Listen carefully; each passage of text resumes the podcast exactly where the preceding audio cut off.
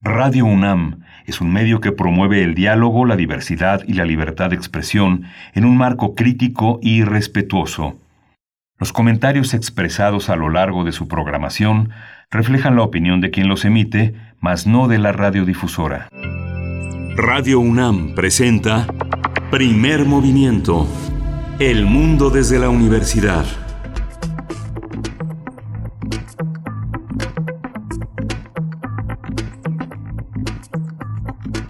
Hola, muy buenos días, amigos, amigas, bienvenidos a Primer Movimiento. Estamos en este lunes 11 de mayo, cuando son las 7 con 6 minutos de la mañana, iniciando nuestra transmisión del día de hoy, iniciando la semana. Eh, está del otro lado también, desde su casa de manera remota, Miguel Ángel Quemain. ¿Cómo te encuentras, Miguel Ángel? Muy buenos días. Hola, Berenice Camacho, buenos días, buenos días a todos nuestros radioescuchas, buenos días también a la radio universitaria de Chihuahua, que nos escuchamos de 6 a 7, como todos los días, de lunes a viernes, de 7 a 8 en el horario de Ciudad Cuauhtémoc y Ciudad de Chihuahua, Ciudad Juárez. Cambió el horario y bueno, consiguen con su horario de 6 a, de 6 a 7 de la mañana. Y pues nos da mucho gusto saludarlos en una, en una mañana en la que tenemos un, un programa en el que se tiene que quedar porque vamos a abrir con una con un monitoreo ciudadano del C3, el coronavirus apoya a México.c3.unam.mx. Le vamos a conversar hoy con la doctora Ana Leonor Rivera López. Ella coordina, es la coordinadora académica del Centro de Ciencias de la Complejidad e investigadora del Instituto de Ciencias Nucleares de la UNAM.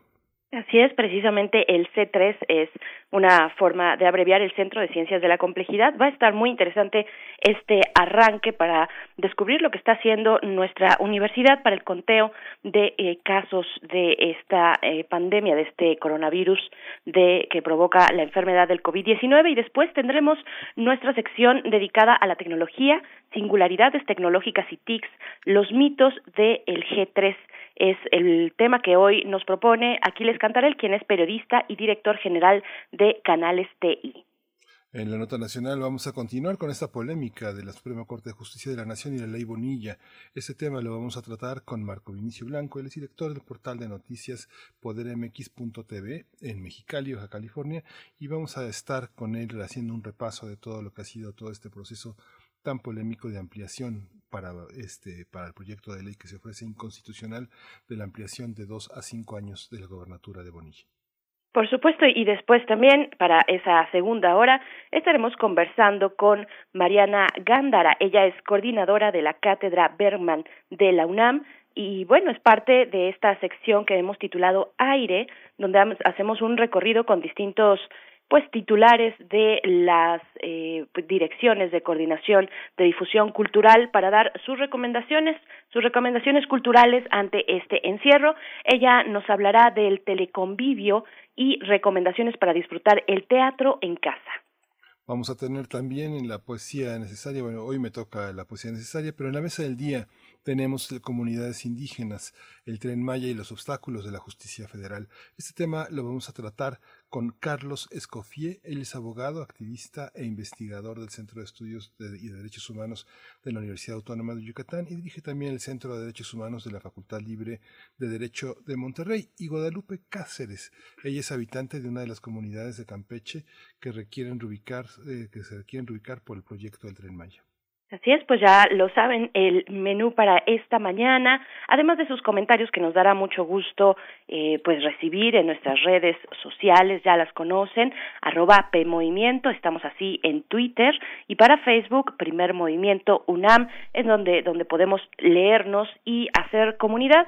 Y pues vamos a ir ahora con nuestro corte informativo sobre cómo amanecimos en esta eh, pues en este momento de confinamiento, de emergencia sanitaria ante la COVID-19. COVID-19. Ante la pandemia, sigamos informados. Radio UNAM.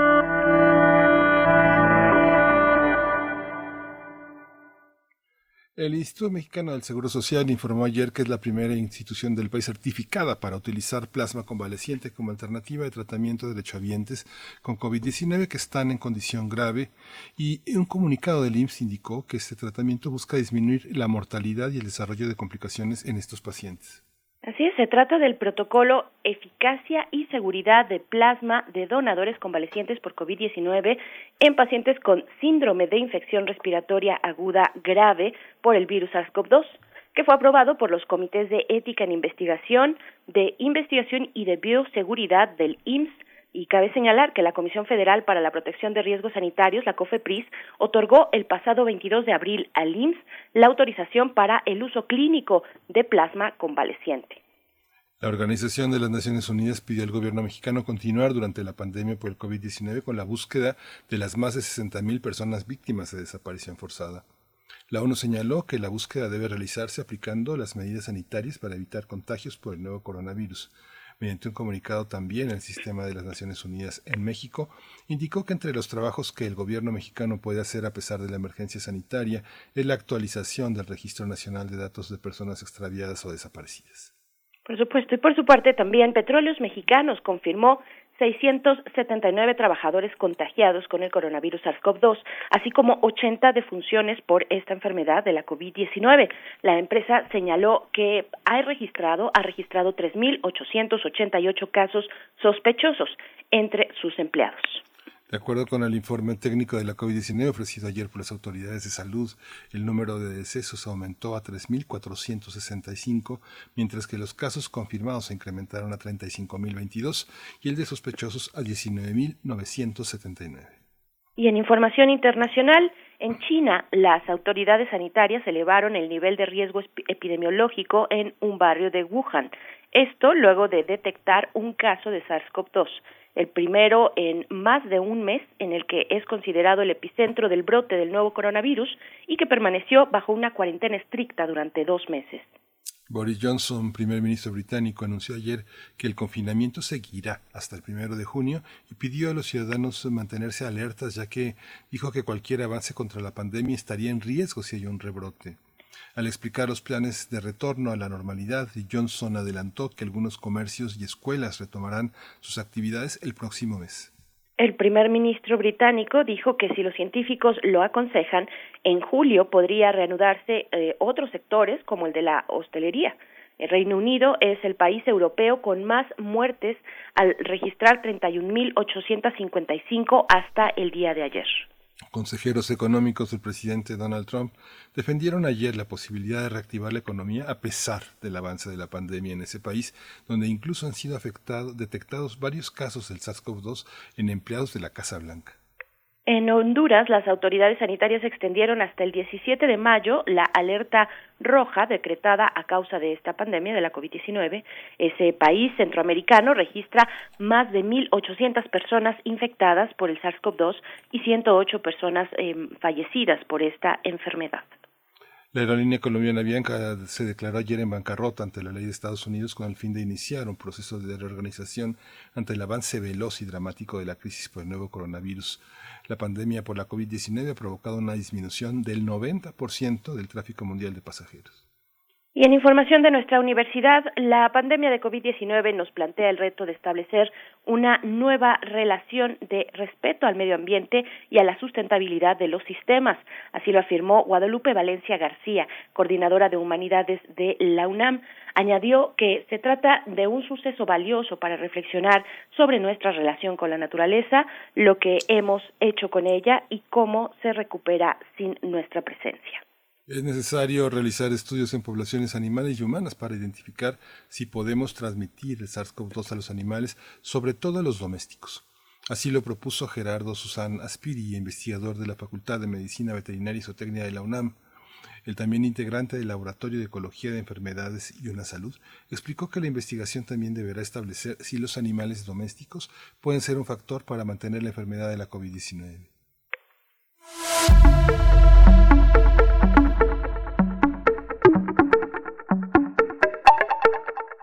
Y en recomendaciones culturales desde la UNAM para esta mañana, vamos a comentarles acerca del MUAC. Hashtag MUAC donde estés.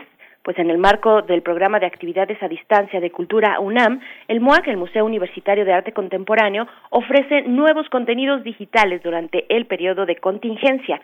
En esta ocasión recomendamos el registro de la exposición Si tiene dudas, pregunte una exposición retro, retrocolectiva de Mónica Meyer. Esta muestra abarcó una pues amplia producción multidisciplinaria y su trabajo individual, el trabajo individual pues de la artista y también colectivo, el cual pues la ha ubicado como referente del arte feminista mexicano desde la década de 1970. Ustedes pueden encontrar eh, pues esta, esta recomendación en el canal de YouTube de El MUAC, que vamos, bueno, ya saben ustedes, todos, todas las ligas, todos los vínculos a estas recomendaciones están en, nuestros, en nuestras redes sociales.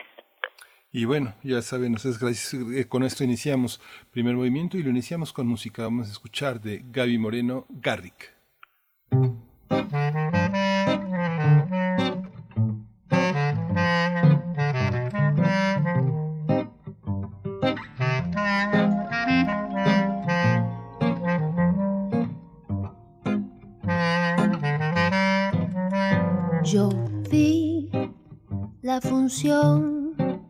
Fui testigo de aquella ovación. Eran mil, tal vez más, sin sospechar jamás. Sufrían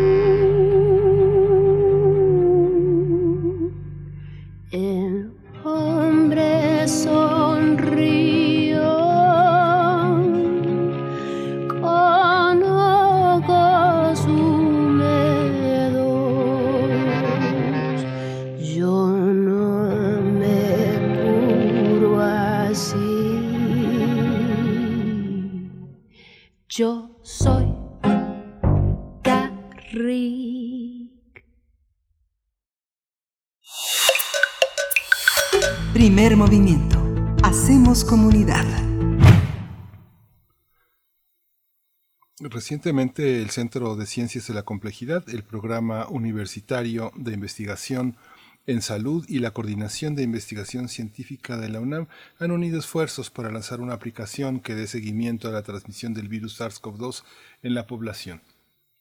Esta aplicación permite recabar información detallada y actualizada según las condiciones propias del país, con el fin de elaborar modelos epidemiológicos que sigan el desarrollo de la pandemia.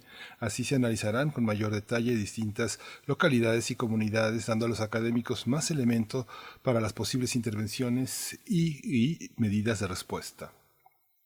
Para su funcionamiento, la aplicación Coronavirus eh, UNAM se basa en el concepto de ciencia ciudadana, es decir, proyectos científicos que abren sus puertas al público para que recopilen información esencial y a gran escala. Esto es a través de cuestionarios que los habitantes y las habitantes colaboran semana a semana proporcionando datos actualizados respecto a su estado de salud. Esto con el propósito de identificar focos de contagio por COVID-19 en localidades específicas, así como población sana y asintomática.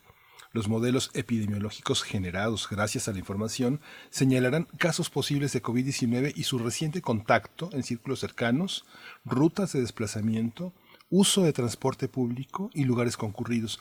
Por eso es muy importante que participe el mayor número de ciudadanos posible. Cabe mencionar que los datos proporcionados no se comparten con ninguna institución ajena a la UNAM o servicios de terceros. A continuación vamos a conversar sobre esta aplicación Coronavirus Diagonal UNAM como herramienta ciudadana de información y prevención. Y está con nosotros ya en la línea la doctora Ana Leonor Rivera López. Ella es la coordinadora académica del Centro de Ciencias de la Complejidad e investigadora del Instituto de Ciencias Nucleares de la UNAM. Bienvenida, doctora. Qué gusto escucharla y gracias por estar con nosotros esta mañana.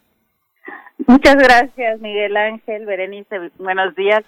Les agradezco mucho la invitación lo que estamos proponiendo en el Instituto, en el Instituto de Ciencias Nucleares, en el Centro de Ciencias de la Complejidad, unidos con un grupo muy importante de médicos de la Facultad de Medicina, del Programa Universitario de Salud y además instituciones nacionales como el Instituto Nacional de Salud Pública, el Instituto Nacional de Nutrición, el INMEGEN. Como ven, es un conjunto de muchos científicos multidisciplinarios es buscar escenarios para que nos permitan seguir esta pandemia. Y la mejor forma de seguirla es no nada más tomar datos, sino con estos datos construir modelos que nos digan hacia dónde se dirige la pandemia, cómo se mueve y por supuesto se mueve dependiendo de quién la hospede. Entonces tenemos que saber cómo nos estamos moviendo los mexicanos, qué medios de transporte usamos, con quién estamos en contacto y esa información pues nos va a permitir decir qué zonas es importante aislar y cuáles son las más importantes de seguir para evitar que esto se siga propagando. La, multi, eh, la multifactoriedad de eh, datos, del cruce enorme de recursos, hace pensar cómo, digamos, el Estado eh, concurre a la vida ciudadana de una manera en la que muchos piensan que puede ser muy eh, invasiva, a pesar de que pues, los bancos han puesto nuestros datos a merced de muchas compañías de mercadotecnia, de que las compañías de teléfonos de luz, todo tiene una, un acceso a los que estamos obligados a decir sí acepto, de lo contrario no hay el servicio. ¿Cómo se da esta posibilidad? ¿Qué significa para la vida futura, para la vida ciudadana, ese cruce de datos? Bueno, primero los datos que nos proporciona la población están totalmente encriptados. Nosotros no podemos acceder a los nombres de las personas ni a sus direcciones específicas, pero sí nosotros tenemos lo que tiene acceso el científico que trabaja con estos datos es información de personas que tienen 20 años, con quienes están en contacto, cómo viajan usualmente, a dónde se mueven, qué transporte usan. Las personas de mayores de 60 años están en su casa, si están en su casa, con quién tienen contacto, cuántas personas las visitan, etcétera. Esta información tratamos de cuidar mucho que no esté sensible a poder ser rastreada del número del nombre de las personas, pero sí nos permite tener información de nuestros grupos de edades. Tenemos distinguidos tres grupos diferentes, los niños, los jóvenes, los adultos y los adultos mayores, y estos grupos, cada uno tiene contacto con diferente tipo de gente. Entonces, lo que queremos nosotros hacer es decir, por ejemplo, en la zona cercana a la universidad, lo que más tenemos son jóvenes, que muchos de ellos están en contacto con una cantidad al promedio de 100 personas, y entonces podemos identificar que si hay, hay un foco de infección, a los que va a contagiar son a jóvenes. Pero si, por ejemplo, lo que consideramos es la zona del norte de la Ciudad de México, en el norte de la Ciudad de México lo que tenemos más son trabajadores que están en empresas y que tienen alrededor de contacto de, orden de 20 a 30 personas, pero también son de personas que son más susceptibles a la enfermedad. Entonces, tal vez es más importante si surge en esa región nada más aislar al grupo con el que estuvo en contacto esta persona. En cambio, si, si, fue, si surge la universidad, tenemos que tener más cuidado de aislar un grupo mayor de personas y otro, y otro sector de la población. Esta, esta, esta visión, de alguna manera, con toda la suspensión del censo, del censo económico y poblacional, este, parece como que actuamos sin, sin que existiera la idea del censo. ¿El censo contribuye de alguna manera a cotejar estos datos también? Sí, el problema con el censo es que no tiene datos de movilidad. Mm. Lo que lo que hacemos en el censo es decir cuántas personas viven en cada casa y a qué se dedican, pero no nos dice específicamente. Yo el día de hoy viajé para llegar a mi trabajo en el metro y entonces estuve media hora en el metro, pero luego tomé una combi y estuve 15 minutos en la combi. Entonces, cuando estuve en el metro, estuve en contacto con el orden de 100 personas tal vez, pero esas 100 personas estuvieron en contacto con 100 y entonces alrededor de 1.000, 1.500 personas están en contacto directo o indirecto con un brote de infección. En cambio, cuando viajé en la combi, solo estuve en contacto con 15 minutos con 8 personas.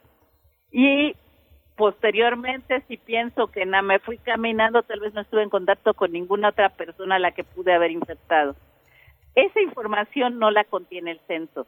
Entonces, esa es la importancia de tener esta encuesta que ustedes llenan por el WhatsApp de manera muy rápida o por sus redes sociales o por internet en la que nada más simplemente cada semana les pedimos que nos digan a dónde fueron, cuánta gente estuvieron en contacto cercano, más o menos de qué edades eran esas personas. Y ya con eso nos basta para poder tratar de integrarlo, incluyendo la información de si ustedes tienen algún síntoma de una enfermedad respiratoria. Hay una, hay una, hay una modelo, hay un modelo previo de una experiencia anterior en, en algún, en algún país latinoamericano o europeo sobre, sobre este tema. No, lo que hay es la experiencia de que vimos que hay dos diferentes, es la originalidad de la hay dos diferentes formas de tratar este tipo de problemas, las pandemias. Una es, vamos a cerrar todo y vamos a aislar a toda la población. Y la segunda forma de hacerlo es la forma en que lo hizo, lo hizo Taiwán, lo hizo Corea del Sur. Vamos a agarrar y vamos a identificar contactos si una y vamos a medir a toda la población en el sentido de que a toda la población que podamos le vamos a hacer pruebas y más pruebas serológicas. Entonces hacen pruebas para detectar si las personas tienen COVID o no lo tienen. En el momento en que detectan una persona que tiene, aíslan a todos los contactos de esa persona. Y entonces cierran toda la región en que estuvo en contacto con la persona, pero nada más. Y luego otra vez cuando ya pasaron los 14 días de confinamiento y ya no hay más casos en ese grupo de contactos, entonces ese grupo de contacto ya lo dejamos salir. esta, estrategia probó ser muy eficiente. Hay modelos computacionales que sugieren, uno de ellos está desarrollado por el grupo de Boston, que esta sería la mejor táctica de hacerlo. Primero cierro a toda la población y luego cierro a las personas y sus grupos de contactos. Pero para hacer esto necesito tener información de grupos de contactos y además necesito hacer muchas pruebas. Esa es parte de lo que queremos hacer en este proyecto en el cual tenemos colaboradores europeos, colaboradores de Boston y estamos iniciando también colaboración con un grupo canadiense. Esta, esta idea, este, esta idea, ¿qué toma en consideración un diseño como modelo como este? ¿Cuál es la dificultad de recabar datos para un modelo eh, epidémico en estas condiciones de contingencia, a diferencia de condiciones de normalidad? ¿Cómo será en la normalidad una aplicación como esta? Ok, la importancia de esto es que podemos nosotros hacer seguimiento de ahorita, eh, eh, llenas la entrevista y bueno, por ejemplo, en mi caso yo no he salido ni a la esquina y entonces cuando me preguntan, ¿ha tenido contacto con alguien? Le digo, pues solamente con mi hijo y mi esposo, nada más. Y no, no, no contacto con nadie más ni tengo movilidad. Pero dentro de dos meses, esperemos, voy a ir a la universidad y entonces mi contacto es a todas las personas a las que les doy clase, que es del orden de 50 personas. Entonces mi red de contactos va a subir, me traslado normalmente en transporte público y entonces en ese transporte público contacto con 100 personas más. Voy a poder tener no fotografías, sino la película de cómo se está moviendo la población y cómo se está desarrollando los cambios. Y qué pasa cuando empezamos a quitar medidas y restricciones de contacto, cuando empezamos a liberar a la población que pueda salir o la volvemos a encerrar. Eso me va a poder permitir seguir y ver cómo están funcionando o no funcionando estas medidas de contacto para disminuir la pandemia. Esta posibilidad de movilidad, este, cómo se, cómo se, cómo se coteja con toda esta visión que dieron este, eh, aplicaciones como las que tiene Google y esta movilidad que en las conferencias de las autoridades sanitarias estuvieron señalando para, para, para, dar certeza de cómo se estaba moviendo la población, si salía o no salía, las aplicaciones comerciales, ¿qué tanto acceso tienen a esta vida de la, de la ciudadanía? El problema con las aplicaciones comerciales es que no nos proporcionan datos a los científicos para hacer esta ciencia ciudadana y para hacer nuestros modelos. Nos dan idea general de cómo se está disminuyendo la, el ritmo de gente que está utilizando su celular en, en ciertos lugares. Entonces, por ejemplo, cuando nosotros tenemos prendido el geolocalizador, estas empresas agarran y localizan que esta persona se está moviendo, que está usando el metro porque está dentro de la ruta del metro o está siguiendo una ruta de transporte público y entonces ellos pueden seguir esto. Pero esta información ellos la reservan y nada más nos dicen la proporción de personas que están utilizando los medios de transporte es tanto y que tienen su celular prendido. Entonces, esa información es muy útil para cotejar que no nuestros números no se salgan de los estimados generales, pero no los podemos usar para hacer nuestros modelos matemáticos porque no es información que contemos precisa de cada día, cada hora, cómo se está moviendo la gente. Por eso es importante que las personas nos ayuden a llenar estas aplicaciones y el éxito de nuestros modelos depende de qué tanta gente haga el uso de estas aplicaciones. Entre más personas tengamos utilizándolas, más fácilmente vamos a poder hacer un modelo que tenga representatividad estadística. Ajá. Fíjese, doctora, que tenemos en este momento un problema técnico y mi compañera Berenice Camacho está fuera del aire pero ella le estamos bromeando porque le digo que a distancia soy como un poco su muñequito porque ella como tiene eh, tanta tanto interés y tanta curiosidad en el tema me ha dado algunas de las preguntas que yo le he hecho una de ellas es qué función ha tenido el big data durante esta pandemia en el mundo pues ahora es, es fundamental y ha ayudado a hacer muchas cosas que antes no podíamos hacer. Para poder hacer la modelación es muy fácil pensarlo. Imagínense ustedes que tienen cajitas y en cada cajita ustedes ponen una persona que le decimos susceptible a la enfermedad, a eso le ponemos una letra S grandota, otra persona que está infectada, y entonces a esa persona le ponemos una I grandota, y otra persona que ya se recuperó de la enfermedad y ya no se puede volver a enfermar. Entonces a eso le llaman los modelos CIR, S de susceptible, I de infectado, R de recuperado. Entonces estas cajitas lo que hacemos es decir, ah bueno, ahora tenemos 100 personas y de esas tenemos un 10% que es susceptible, un 20% que está infectado y un 90% que ya se recuperó. Este es simplemente un juego. Y entonces con ese con ese modelo lo que hacemos es mover las personas, la, cada una de estas cajitas y ponerlas en contacto con otras. ¿Qué pasa cuando nosotros ahora podemos hacernos 100, si no podemos hacer mil cajitas? Pues ahora eso se va a parecer un poco más al modelo real.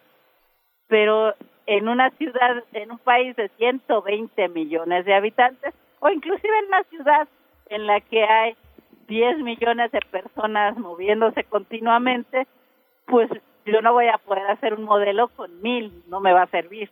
Necesito un modelo muy grande. Entonces, para eso necesito lo que se llama Big Data, necesito muchos datos. Necesito no mil, necesito poder hacer en mi modelo computacional lo que pasaría con un millón de personas. Y entonces sí jugar con este millón, pero para eso necesito grandes computadoras.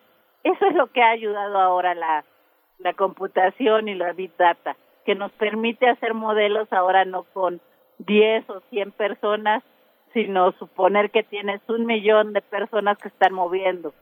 Y ahora, ¿qué tanto ese millón representa los 10 millones que se mueven en México? Depende de qué tanta gente te está contestando tu estadística y qué tan ciertos son los datos que te están dando.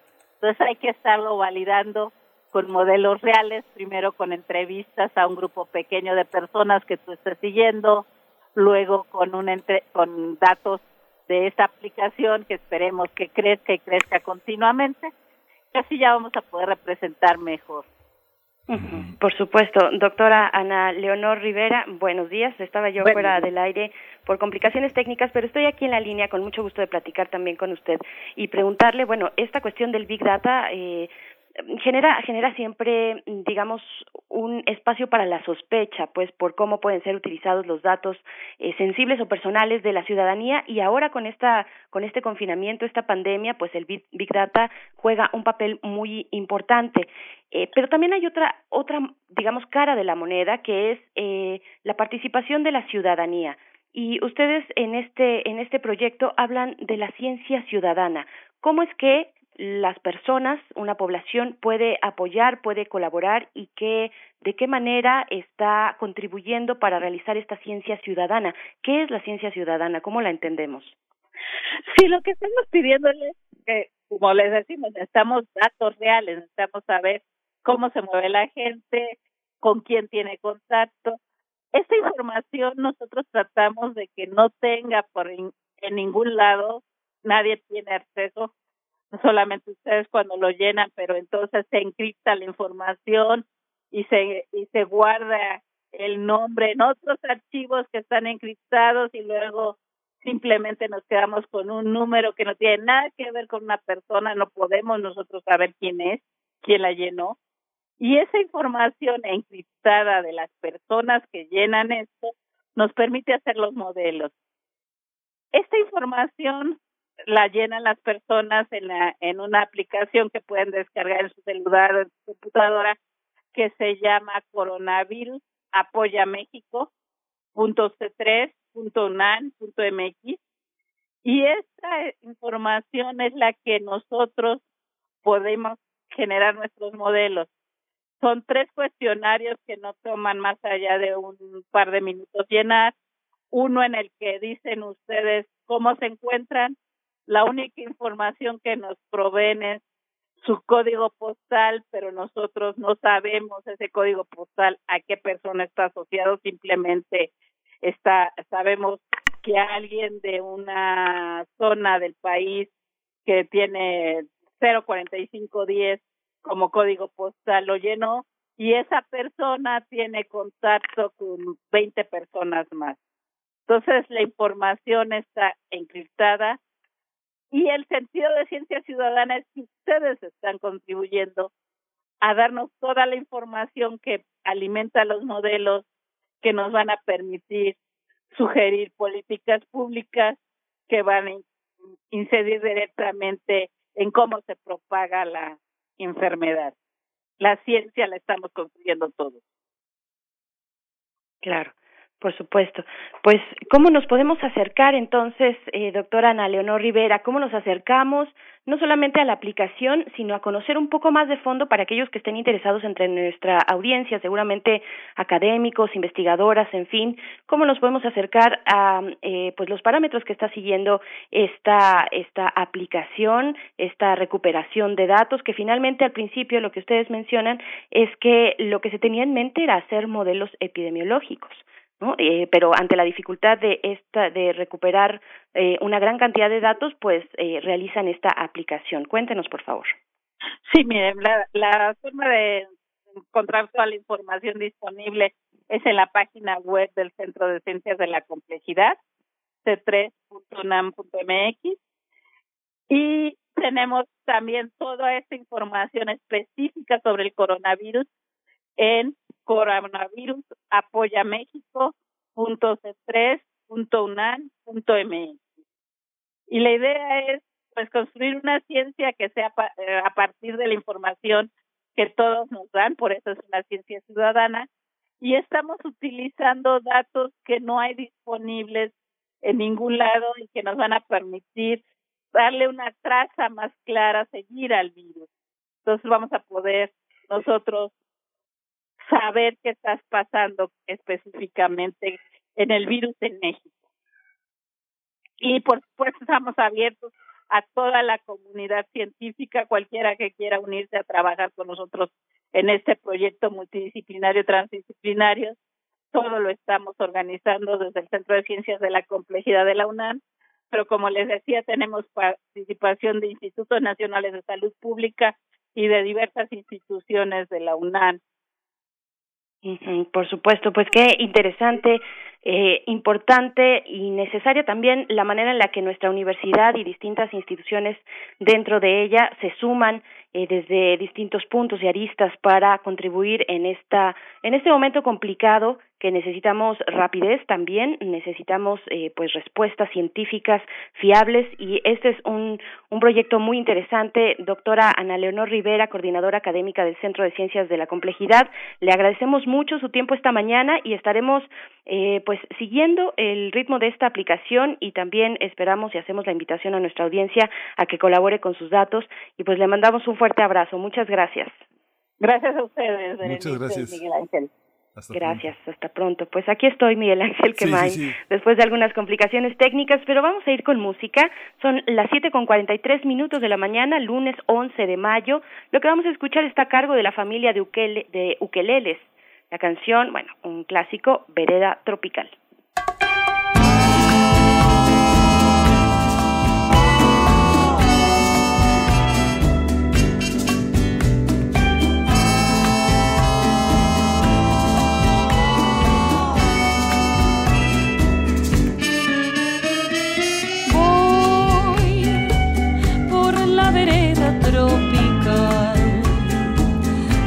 Noche plena de quietud, con su perfume de humedad. En la brisa que viene del mar, soy el rumor de una canción, canción de amor y de piedad.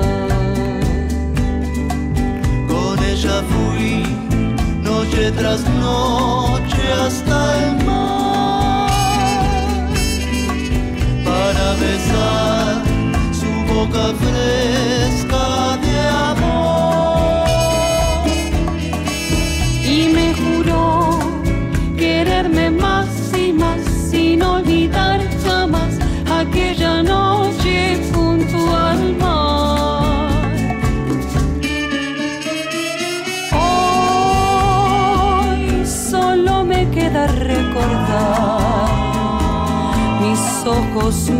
de llorar y el alma muere de esperar.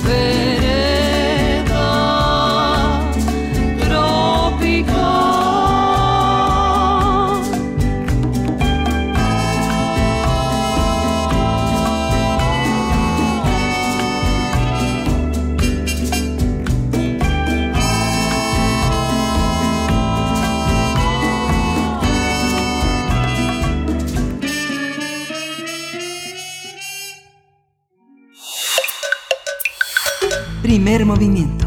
Hacemos comunidad.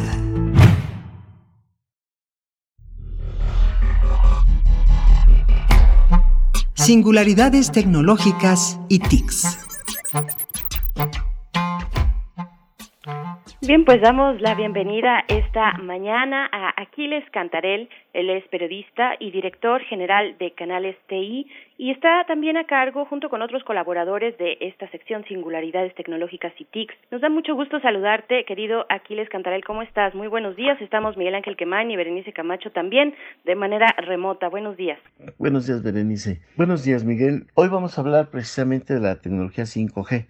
Es una tecnología novedosa y que eh, ha estado en boga en los últimos días en las redes sociales, ¿no?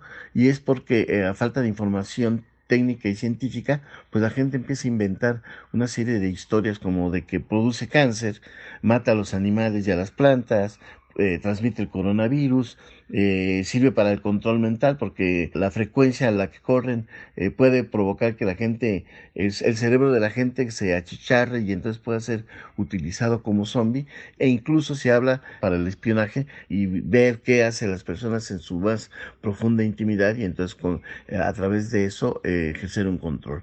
Pero en realidad se trata de una tecnología para mejorar el espectro de, de radio o el ancho de banda entre los usuarios y que va acompañado además de otra tecnología que se llama Wi-Fi 6, que está enfocada esta a el uso doméstico o corporativo en, en, zonas cerradas, mientras que la primera, el 5G, pues está pensado para zonas abiertas, ¿no?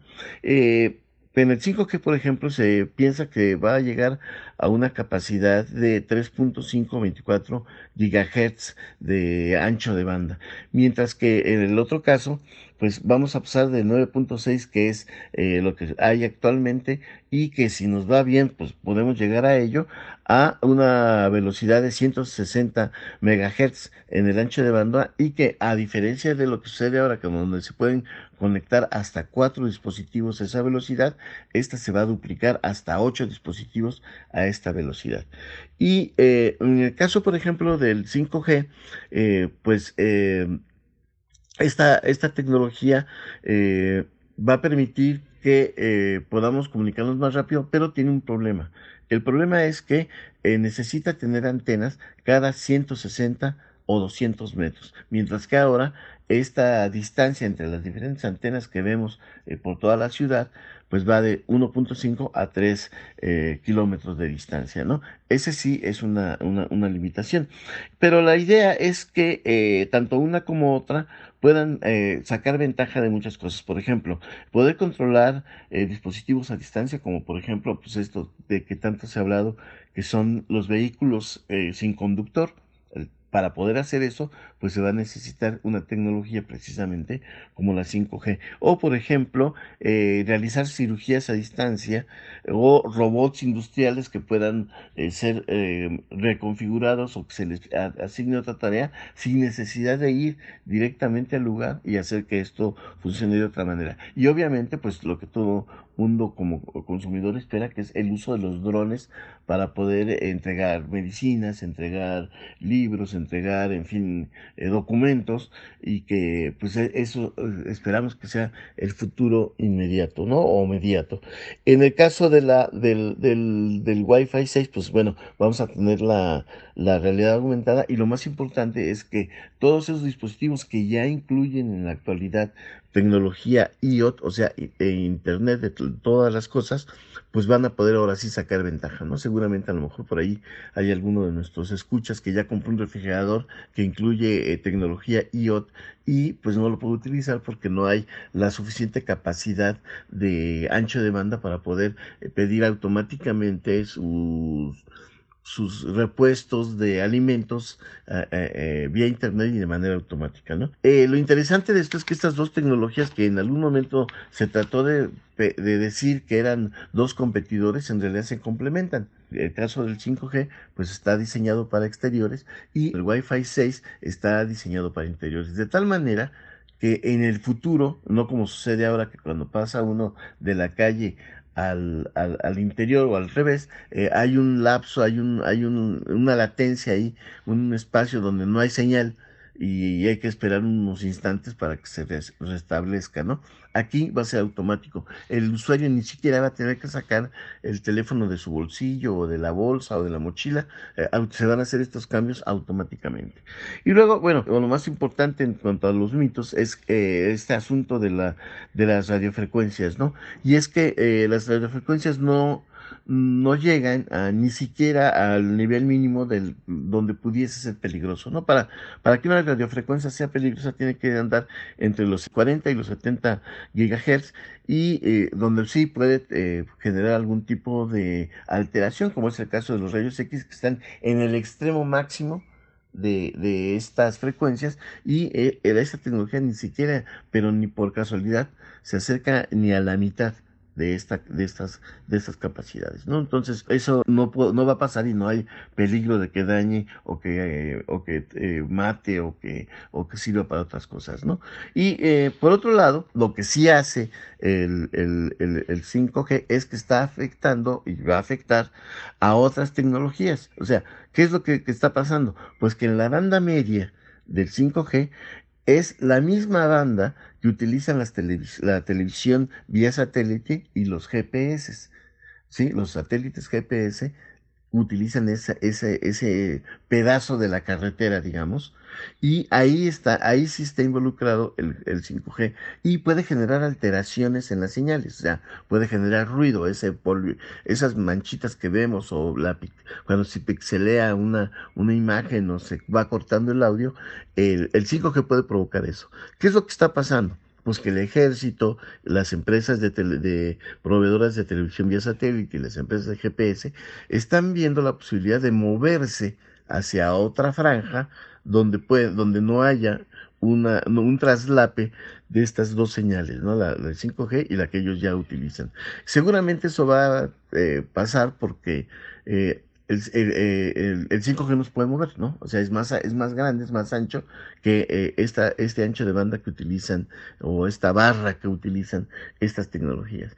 Ese es el problema que se está librando ahorita y que se está negociando y en algunos casos ya incluso hay empresas que se están moviendo precisamente hacia, hacia abajo o hacia arriba de esta banda.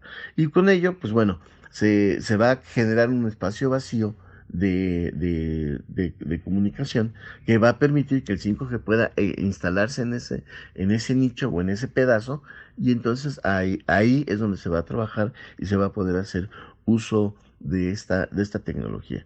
Y bueno, eh, los que sí están muy preocupados pues son los, los, los meteorólogos porque ellos sí ya están siendo, en las pruebas que están haciendo, sí ya le está eh, generando ruido en los satélites meteorológicos, ¿no? Pero bueno, finalmente eh, todo esto se va a resolver.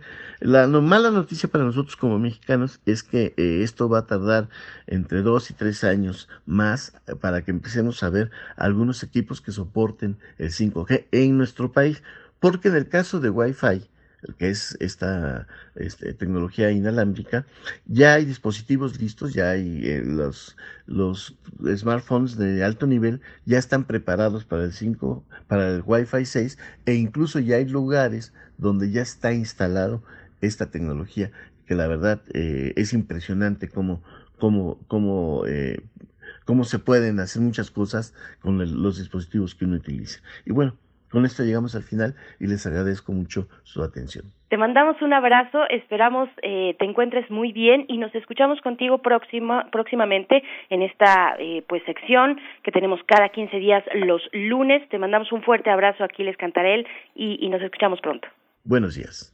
Hasta pronto, Aquiles. Pues ya nos dieron las 8, ya nos vamos a la siguiente hora de primer movimiento, despedimos a la radio universitaria de Chihuahua, nos escuchamos mañana de 6 a 7 y de 7 a 8 en la Ciudad de México. Eh, quédese con nosotros aquí en primer movimiento. Vamos al corte.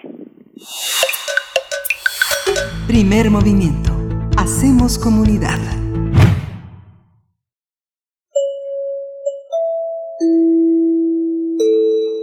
Apreciable audiencia. Les informamos que nuestras frecuencias 860 AM y 96.1 FM por el momento se encuentran enlazadas. Agradecemos su comprensión. Enero 2020. China registra los primeros casos de coronavirus. Comienza a propagarse Japón, Corea, Malasia, Irán. El coronavirus llega a Europa. Invade Italia, España, Reino Unido, Alemania. La pandemia llega hasta América, Canadá, Estados Unidos, Argentina.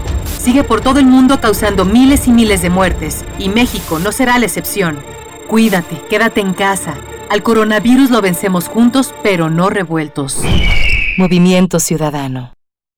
La mayoría de casos de COVID-19 no son graves, pero hay personas a quienes debemos cuidar más. Mayores de 60 años de edad y menores de 5, quienes viven con enfermedades crónicas o autoinmunes y embarazadas. Es fácil. Lava tus manos con frecuencia. Estornuda o tose en la parte interna de tu codo y quédate en casa si te sientes mal. Aprende más en go.mx diagonal coronavirus o llama al 800 0044 800. Si te cuidas tú, nos cuidamos todos. Gobierno de México.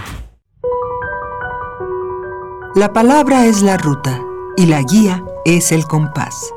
Ningún poema está completo sin una buena plática. Escucha los ejemplos más relevantes de la poesía a través de la voz de sus autores en Al compás de la letra, un espacio para la creación literaria con María Ángeles Comezaña. Todos los jueves a las 18 horas por el 96.1 de FM. Hay libros no impresos que viven en boca de sus autores. Radio UNAM. Experiencia sonora.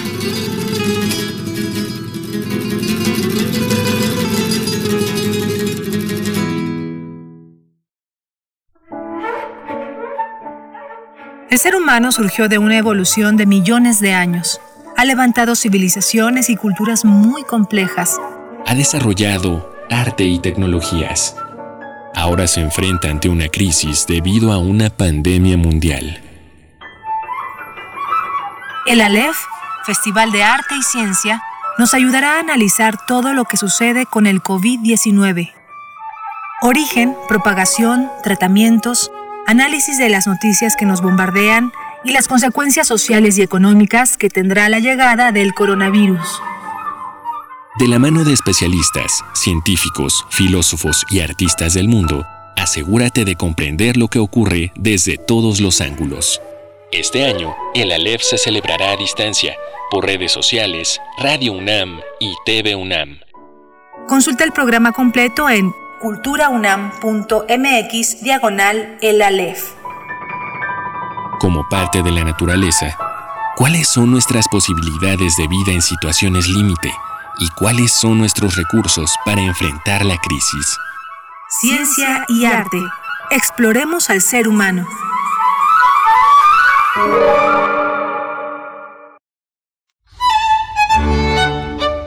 En la imaginación surgen las notas que quedan escritas para siempre en una partitura. Desde ese momento, sin importar cuándo fueron creadas, al tocarlas, se vuelven tiempo presente. Muchos instrumentos se juntarán en el mismo espacio y a una señal nacerá la pieza que entrará por tus oídos. Súmate a la experiencia de revivir la música. Escucha a la OFUNAM todos los domingos a las 12 horas por el 96.1 de FM. Radio UNAM, Experiencia Sonora. Ahí me toca vender el pollo, a ti te toca quedarte en casa, cuidar a tu familia y cuidarnos todos. Pronto vamos a pasar esta pandemia, pero si todos cooperamos. Quédate en casa. Que se queden en casa. Que se queden en casa. Quedarse en casa. Quedarse en casa. Quedarse en casa. Quedarse en casa. Quedarse en casa. Quedarse en casa. Por sus familias y por nosotros se queden en su casa. Y a cuidarse entre todos y que esto va a pasar muy rápido. Quédate en casa. Gobierno de México. Primer movimiento. Hacemos comunidad. Ya regresamos aquí a primer movimiento, son las 8 de la mañana con 5 minutos y estamos aquí en la Ciudad de México transmitiendo desde nuestros hogares. A veces la tecnología juega malas pasadas, eh, estamos con una, con una comunicación intermitente, no nos vemos las caras, Berenice Camacho, que es mi compañera de conducción, pero estamos a la distancia, ella está ahora por teléfono y yo conectado mediante las tecnologías de control remoto que posee la estación. Así que si no la escuchamos el día de hoy de una manera continua, pues se debe a esta situación. Tenemos una mañana interesante en esta segunda hora. Vamos a tener la presencia del análisis de Marco Vinicio Blanco, el director del portal de noticias podermx.tv en Mexicali, Baja California. Y vamos a estar con el análisis de, de, esta polémica entre la Suprema Corte de Justicia de la Nación, que ha elaborado un proyecto para declarar inconstitucional la ley Bonilla, que amplía a cinco años el, eh, el periodo de dos años por el que votaron los ciudadanos de Baja California para elegir a su gobernador. Vamos a tratarlo esta, esta mañana. Así es, así es, sí, que sigue esta cuestión. Miguel Ángel Quemain, buenos sí. días, por buenos cierto. Días, Berenice. Ya estoy aquí, ya. sigo a través de la línea con estas dificultades técnicas, pero con mucho gusto estar aquí contigo, con la audiencia. Y pues sí, sigue esta trama de la ley Bonilla en Baja California, en Mexicali. Ahora particularmente estaremos conversando en unos momentos más eh, con Marco Inicio, pero también después de eso tendremos para esta hora pues una conversación con Mariana Gándara. Ella es coordinadora, ella coordina la cátedra Bergman de la UNAM y el tema que nos propone esta mañana es el teleconvivio, el teleconvivio y también recomendaciones de teatro en casa, porque vaya que el teatro pues es una de las artes eh, junto con las demás, de verdad todo lo sabemos se ha detenido por esta pandemia y este confinamiento que nos impide visitar los teatros, los museos, las galerías, en fin, hacer una vida cultural en nuestras ciudades, en nuestros lugares.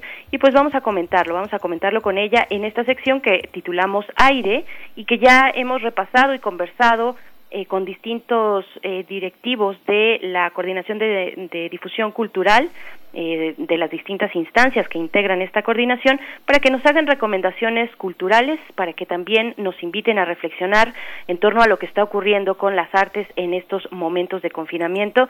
Así es que bueno, eh, tenemos esto para la hora que ya inicia y seguramente ya diste la bienvenida a nuestros amigos de la radio Nicolaita, pero yo también los quiero saludar. Gracias por estar aquí, gracias por permitirnos pues llegar hasta sus hogares eh, a través de el 104.3 que llegamos a Morelia y nos daría mucho gusto también que ustedes nos compartan eh, pues sus opiniones en nuestras redes sociales ustedes y todos los que nos escuchan a través del 96.1 de FM y del 860 de AM también en nuestras plataformas eh, digitales radio.unam.mx y en nuestra aplicación, pues bienvenidos, bienvenidas todas. Vamos a ir con redes.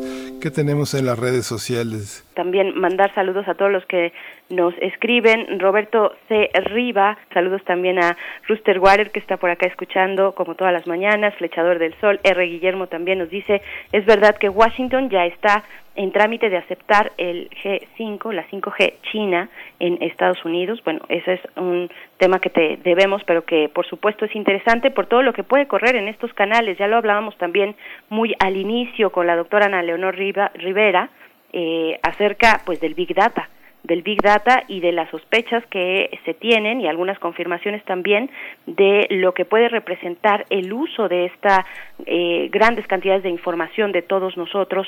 Eh, lo podemos recordar con este caso de Cambridge Analytica, el uso incorrecto de datos en la plataforma para aquel caso de Facebook y que bueno eh, fue un, un escándalo internacional por todas las implicaciones que tiene que una empresa como eh, Facebook pueda dar y poner a la venta datos tan relevantes para distintos usos, en aquel momento pues era para usos electorales y para diseño de campañas, Miguel Ángel. Sí, justamente está este, aspecto pues resulta como de primera relevancia en la, en la discusión mediática de hoy, pero eh, hay algunos otros aspectos que valdría la pena señalar justamente porque vamos a tratar el tema de justicia y el tema de justicia tiene que ver con esta conferencia que organizó el Instituto, el Nacional de Ciencias Penales que es alarmante. Justamente el presidente de la Comisión Nacional de Tribunales Superiores de Justicia, Rafael Guerra Álvarez, reconoció que es alarmante la cifra de feminicidios y que hay más mujeres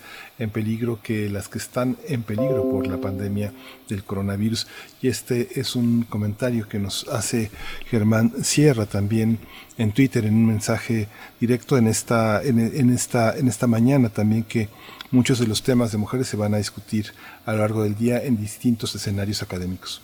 Así es, porque venimos de un fin de semana pues importante respecto a la reflexión de eh, muchos aspectos que tocan la vida de las mujeres en este país. El, el 9, el sábado, se realizó pues esta protesta virtual eh, para visibilizar la violencia al interior de los hogares de la que las mujeres pues son víctimas en muchas ocasiones y cómo se ha multiplicado esta violencia. Lo ha dicho eh, pues la ONU directamente y también muchas organizaciones eh, esta violencia que se vive tras el confinamiento. Es terrible terrible pensar que son nuestros hogares que tendrían que ser los espacios más seguros donde donde está ahí precisamente pues una amenaza latente y muy real que se vive cotidianamente en los hogares de este país y de la región y del mundo. Es algo que anota la ONU y también estuvimos viendo cómo el día de ayer, el Día de las Madres, pues se hacía eh, notar que muchas de las madres en este país pues no pueden mm, festejar o ser festejadas debido a la eh, situación terrible de personas desaparecidas en, en, en, México, una situación que ya lleva pues tantos años de dolor y de búsqueda también de mucha valentía de mujeres que siguen buscando a sus hijos.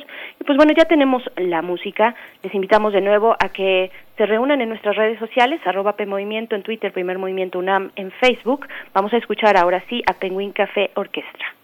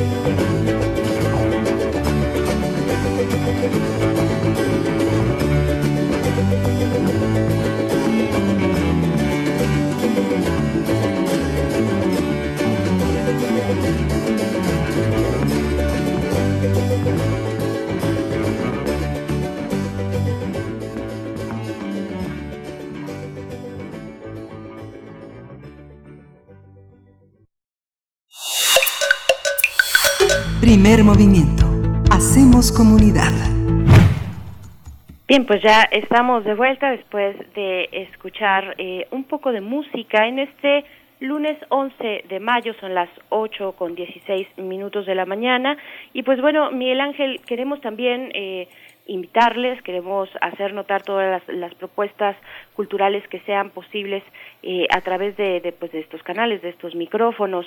Eh, es el caso de Ambulante que tú mencionabas uh -huh. hacia el viernes de la semana pasada, pues eh, Ambulante pone su programa, un programa digital, un programa virtual, pues como oferta abierta para todos aquellos que se quieran acercar todos los días a partir de desde el 29 de abril y hasta el 28 de mayo, así es que tenemos todavía muy buen tiempo para disfrutar de la cartelera que ofrece de manera eh, digital y gratuita, de manera abierta este festival de eh, cortometrajes, pues que es tan importante. También hay largometrajes, por supuesto.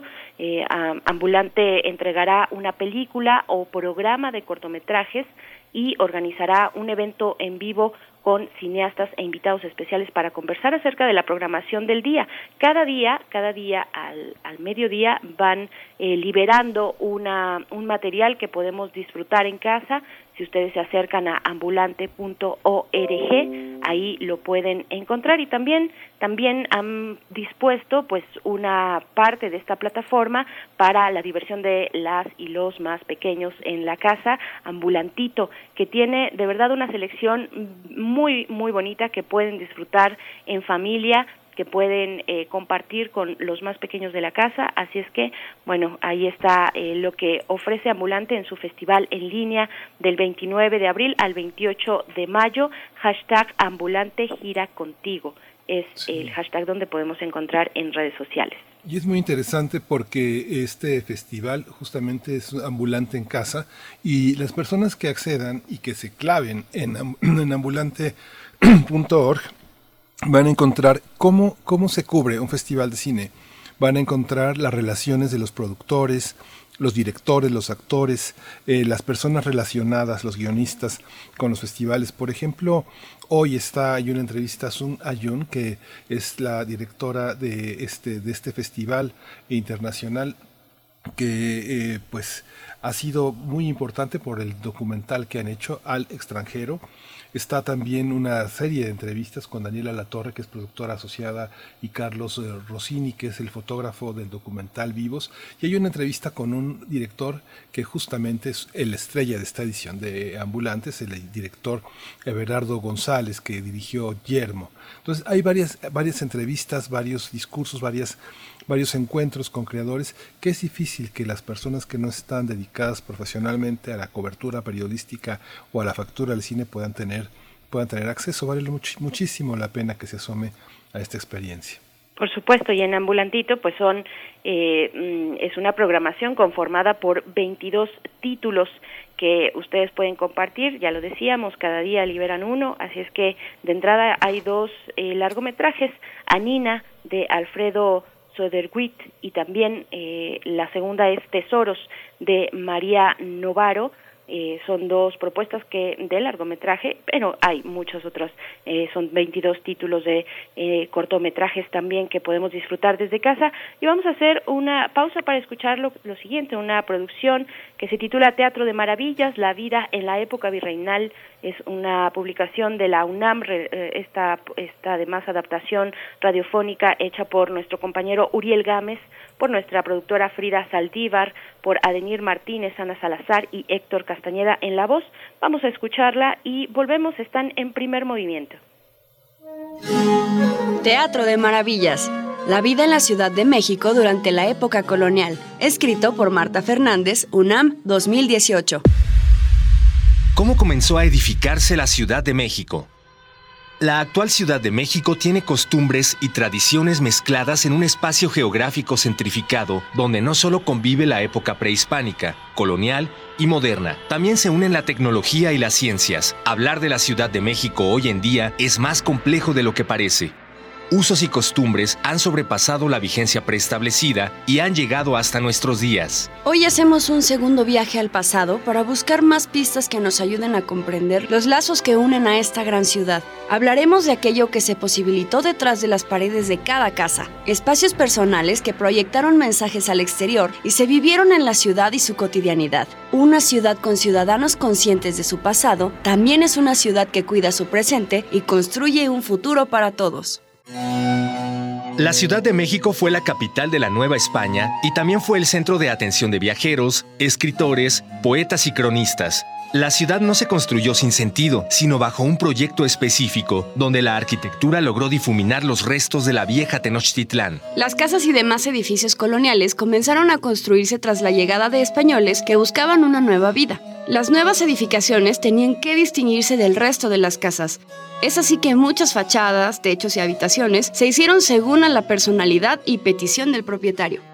Para 1554 ya se distinguía una ciudad totalmente nueva. Francisco Cervantes de Salazar dijo ese mismo año que, debido a la solidez de las casas que llegó a conocer, se asemejaba a una ciudad de fortalezas de la época feudal. Las casas eran construidas con grandes piedras y justo arriba de la puerta principal se colocaban las armas del dueño. Muchas casas reflejaban las costumbres de los nuevos habitantes que venían del viejo mundo. Estas personas se acostumbraban a vivir en ciudades amuralladas que protegían el gran castillo medieval. Su llegada a México no borraría el pasado, pero sí habilitaría una perspectiva que se asemejara a la forma de vida de España. Así, el reflejo de la organización militar era pieza fundamental de la arquitectura de cada casa. En el Archivo General de las Indias, en Sevilla, España, quedó evidencia escrita de aquello que los cronistas relataban de la ciudad. Las casas de Hernán Cortés fueron centro de atención por la estructura que tenían y los acabados que personalmente indicó el conquistador. Columnas en lugar de vigas para sostener el techo, piedra labrada para arcos y pisos, una solidez correspondiente a dicho sujeto. Las casas eran un reflejo de la ideología y de la clase con la que cada dueño se identificaba. Cada edificio era distinto, no existía un canon que seguir. Se construía de tal modo que la diferencia fuese notoria a simple vista. Esto impactó directamente en la vida de quienes habitaban la ciudad. El mestizaje, el enriquecimiento social y cultural cambiaron por completo la forma de vivir de los españoles. Las casas, por orden legal, no podían ser monumentales y se exigió no exceder los tres niveles de altura.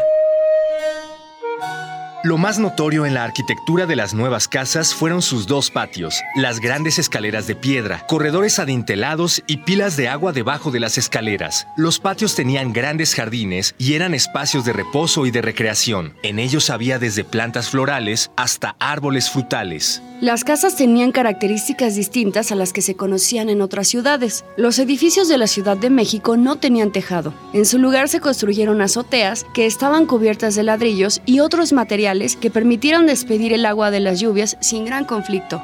Las casas, al ser reflejo del dueño, de su estatus, de sus ideas religiosas y de sus rangos militares, tenían en sus fachadas diversas referencias. Algunas fachadas tenían colgadas las armas, los escudos de las familias o imágenes religiosas. Las casas que estaban en las esquinas abrían sus puertas para celebrar fiestas religiosas, ya que muchas casas también tenían dentro alguna capilla. Las fachadas con imágenes religiosas también marcaban la ruta que seguían las procesiones y ya no era necesario anunciarlo, pues las casas estaban marcadas permanentemente.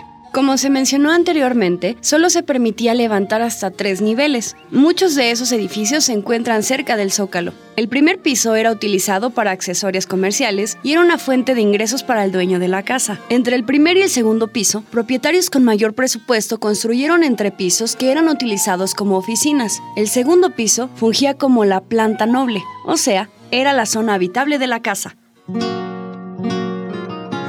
Los pisos de las habitaciones principales eran cubiertos con alfombras costosas importadas, las paredes tapizadas con cuadros, espejos, retratos, pinturas y otros objetos de valor. Los muebles básicos como escritorios, sillas, cajas y baúles no podían faltar. La platería y las vajillas de cristal se podían conseguir en el mercado del Parián o se mandaban a hacer a China o Europa. Las familias nobles tenían un salón especial dentro de sus casas, Salón del Doncel. Este espacio estaba destinado a la corona española, donde había un trono y telas finas alrededor. El trono tenía los lujos necesarios para recibir a cualquier miembro de la corona. Los retratos que se colgaban en este salón eran del rey en turno y de los virreyes de la Nueva España. La vida en la época colonial no era de las más ordenadas, pero sí cambió la ciudad y el comportamiento de la gente. La comida solía servirse en la cocina o en los dormitorios. Las cocinas tenían un comedor y el objeto de estar en el mismo espacio era que la comida permaneciera caliente. Las cocinas tenían vitrinas para lucir las vajillas y había un repostero donde se servían dulces y se preparaban bebidas. La cocina era una de las habitaciones más importantes de las casas, pues era lugar de conversación y también lugar donde fluía información del exterior. En la época virreinal no había sistema de agua que conectara directamente a las casas. Por ello se tenían piletas grandes donde se almacenaba el agua, pero no todos tenían este privilegio. Muchas veces se lavaba ropa y trastes en la fuente de la Plaza Mayor, dejando el agua sucia y estancada. Al no haber sistema de drenaje, los desechos sanitarios eran arrojados a la vía pública al fuerte grito de ¡Aguas! Así, la administración tuvo que tomar medidas al respecto. Se crearon lavaderos comunitarios en las azoteas y espacios públicos. Se prohibieron las caídas de agua sucia desde los techos porque muchas veces los transeúntes se veían afectados por el agua sucia, no solo de ropa, sino agua que era ocupada para baños, trastes y limpieza del hogar. Teatro de Maravillas. La vida en la Ciudad de México durante la época colonial. Escrito por Marta Fernández. Editado por la UNAM. Año 2018.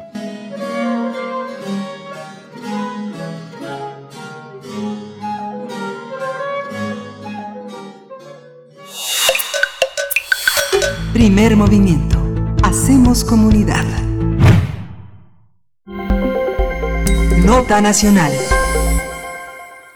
La Suprema Corte de Justicia de la Nación iniciará este lunes la discusión de las controversias constitucionales promovidas por varios partidos contra la llamada Ley Bonilla. El proyecto de sentencia del asunto estuvo a cargo del ministro Fernando Francisco González Salas, quien propuso al Pleno de la Suprema Corte declarar la inconstitucionalidad de la legislación que amplió de dos a cinco años el periodo de gobierno de Jaime Bonilla en Baja California. La llamada Ley Bonilla se refiere a la modificación del artículo octavo transitorio del decreto 112 de la Constitución de Baja California, que aumentó de dos a cinco años el tiempo de duración del gobernador electo de dicha entidad federativa en el proceso electoral local 2018-2019. Esta ley fue aprobada por la mayoría del Congreso de Baja California, pero también impugnada mediante las acciones de inconstitucionalidad por partidos políticos como el PAN, Movimiento Ciudadano, PRD y el PRI también. Para poder invalidar la norma se necesita del voto de al menos ocho de los ministros del Pleno de la Suprema Corte. Vamos a realizar el análisis del proyecto que perfila declarar inconstitucional la llamada Ley Bonilla. Hoy nos acompaña, eh, aquí está ya en la línea Marco Vinicio Blanco. Él dirige el portal de noticias podermx.tv en Mexicali, Baja California, y le doy la bienvenida. Le agradezco que nos haya tomado la, la llamada esta mañana. ¿Cómo estás, Marco Vinicio? Muchas gracias por estar con nosotros. No, hombre, gracias a ustedes. Muy buenos días y un saludo a todo el equipo de Primer Movimiento. Estamos aquí, pues, a la expectativa eh, de que esta decisión sea tomada por parte de la Suprema Corte de Justicia de la Nación. La verdad es que es, pues todos los ojos eh, de la opinión pública están puestos eh, desde hace una semana que se anunció esta agenda, pues en esta en esta acción que seguramente pues va a dar una nota que le va a dar, que, que va a sentar un precedente vaya a nivel nacional en cuanto a lo que se refiere a la prevalencia del poder. ¿no? Por supuesto, Marco Vinicio, gracias, buenos días. Eh, pues yo quiero preguntarte, antes de pasar un poco más a los detalles de este proyecto que eh, fue elaborado por el ministro José Fernando Franco González Salas, preguntar cómo, cómo lo recibe, cómo recibe la noticia, el seguimiento de esta nota tan relevante para Baja California, cómo lo recibe la ciudadanía, se está hablando de ello, se, se ha retomado en medio de, de, pues, de este momento tan crítico de la pandemia. Sí, eh, hay que recordar que eh, Baja California viene de 30 años de eh, un partido Acción Nacional en el poder. Eh, este, Jaime Bonilla de Valdés viene a, romper con esta eh, inercia que se venía manejando desde hace tres décadas. Entonces, eh, recordamos el, el, aquel día que en que tomó posesión, él prometía un cambio radical que se iba a ver a los meses siguientes, etcétera. Sin embargo, eh, nosotros, eh, él toma el, él toma el poder eh, en medio ya de esta controversia, ¿no? En, eh, en medio de un poder legislativo que acababa de, de aprobar la ley, la llamada ley Bonilla, ¿no? Que es esta transición de dos años, por lo, por lo cual la ciudadanía votó aquí en Baja California a cinco para ajustar la el periodo o más bien la, las fechas de las elecciones a, a, las elecciones locales, contrario a lo que se buscaba inicialmente, que era ajustarlas o empatarlas a las, a, las fechas de las elecciones federales. Eh, entonces, eh, pues a partir de entonces pues, venimos como opinión pública, pues viendo un prácticamente un juego de tenis político, ¿no? En donde un, la pelota va de un lado para otro eh, y, y, todo se eh, maneja en torno a una estrategias, eh, digamos que legales, ¿no? Entonces, eh, llega el tema de la, de la pandemia, de la crisis sanitaria, y es eh, una oportunidad eh, que no ha dejado eh, pasar el gobernador Bonilla y su equipo para pues legitimarse y vender la idea de que pues está haciendo un buen gobierno y que por ello busca o debería de permanecer por lo menos cinco años en el poder.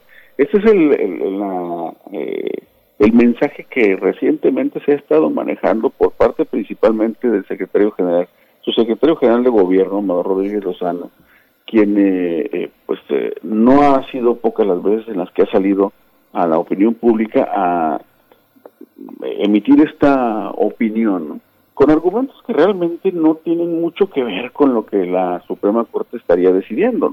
El hecho de que Jaime Bonilla o cualquier otro gobernante esté haciendo un buen papel de acuerdo a lo que su, propio equipo opina, pues no es eh, un tema relevante para lo que se está manejando en el proyecto de Franco.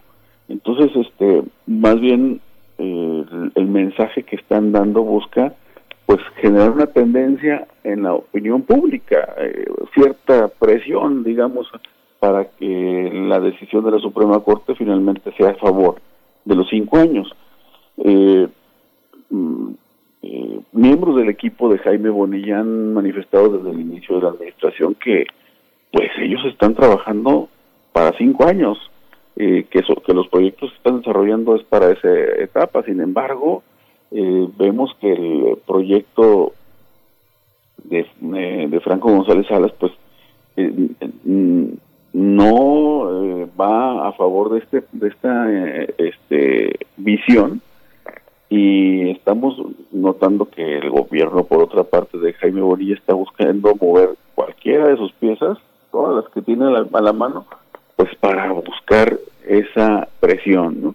En, eso estamos, ¿no? En eso estamos. Eh, realmente la opinión pública de Baja California está ocupada en estos dos grandes temas, en el tema de la crisis sanitaria y cómo se ha estado desarrollando el gobierno eh, de los tres órdenes de gobierno, de los tres órdenes, de los, tres niveles en esta situación, en medio de esta situación y pues ahora sí que la decisión de eh, que se tomará aparentemente este lunes finalmente, ¿no? Entonces, Estamos en la, en la víspera, estamos a la espera y pues eh, muy seguramente la siguiente llamada que tengamos será para eh, analizar pues las consecuencias o los resultados que se dieron después de esta decisión. Sí, aquí hay una, hay una, hay una cuestión compleja, Marco Vinicio, porque políticamente el análisis va como por un rumbo que hace esta cuestión legal electoral, parece que a un lado, ¿no? Tú, en la opinión pública, Bonilla eh, y en la política del Estado y del norte del país aparece como un aliado del presidente o se convirtió en un adversario. Eh, con el tema del coronavirus eh, pareciera que Bonilla con sus muertos que caen como moscas pareciera que contradecía las opiniones y las visiones que desde la Secretaría de Salud se daban y también pensando en las características de la cuestión electoral que maneja el INE pues jugar a quitarle la firma al presidente en estas cartas que obligó a hacerlo por esta promoción electoral que parecía desarrollarse. Hay una ecuación ahí de tres, de tres, de tres bandas. ¿Tú cómo lo ves? ¿Cómo se ve desde allá? Y la verdad es que vemos a un gobernador que juega con esta amistad. Él, vende la amistad con, el presidente muy seguido.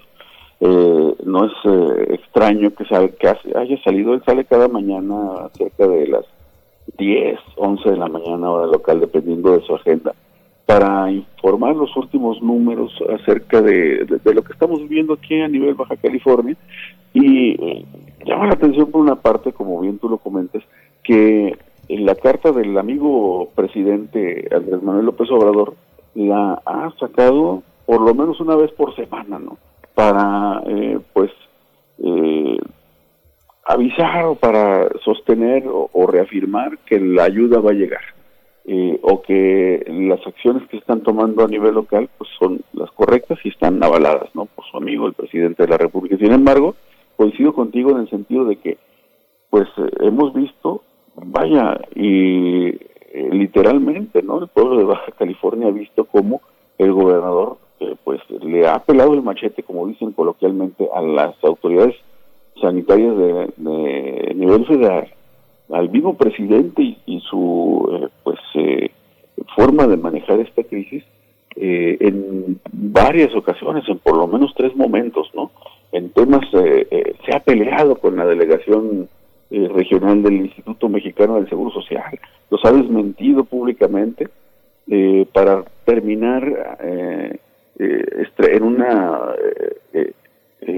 apretón de manos que pues mm, ha dejado la opinión pública la verdad con un, una más que con una sensación de, optimismo y de seguridad de, una coordinación más bien con un sentido o un sentir de pues eh, de contrariedad no de no saber pues realmente eh, pues qué es lo que en verdad está sucediendo al momento de apagar esa cámara esa videotransmisión en vivo. Y si es- y si lo que vemos únicamente es pues eh, parte de la negociación política que Bonilla está haciendo. No lo sabemos realmente eh, pero sí nos da una sensación eh, muy extraña porque de un día para otro puede cambiar esta línea no para el gobernador Bonilla. Ahora si le aderezas esto a los problemas o las situaciones que se han presentado en eh, los primeros meses del gobernador, en donde se ha hablado y se ha puesto en evidencia situaciones verdaderamente críticas que no se veían desde hace, eh, digo, en toda la historia de Baja California, por ejemplo, la venta de los llamados moches, ¿no?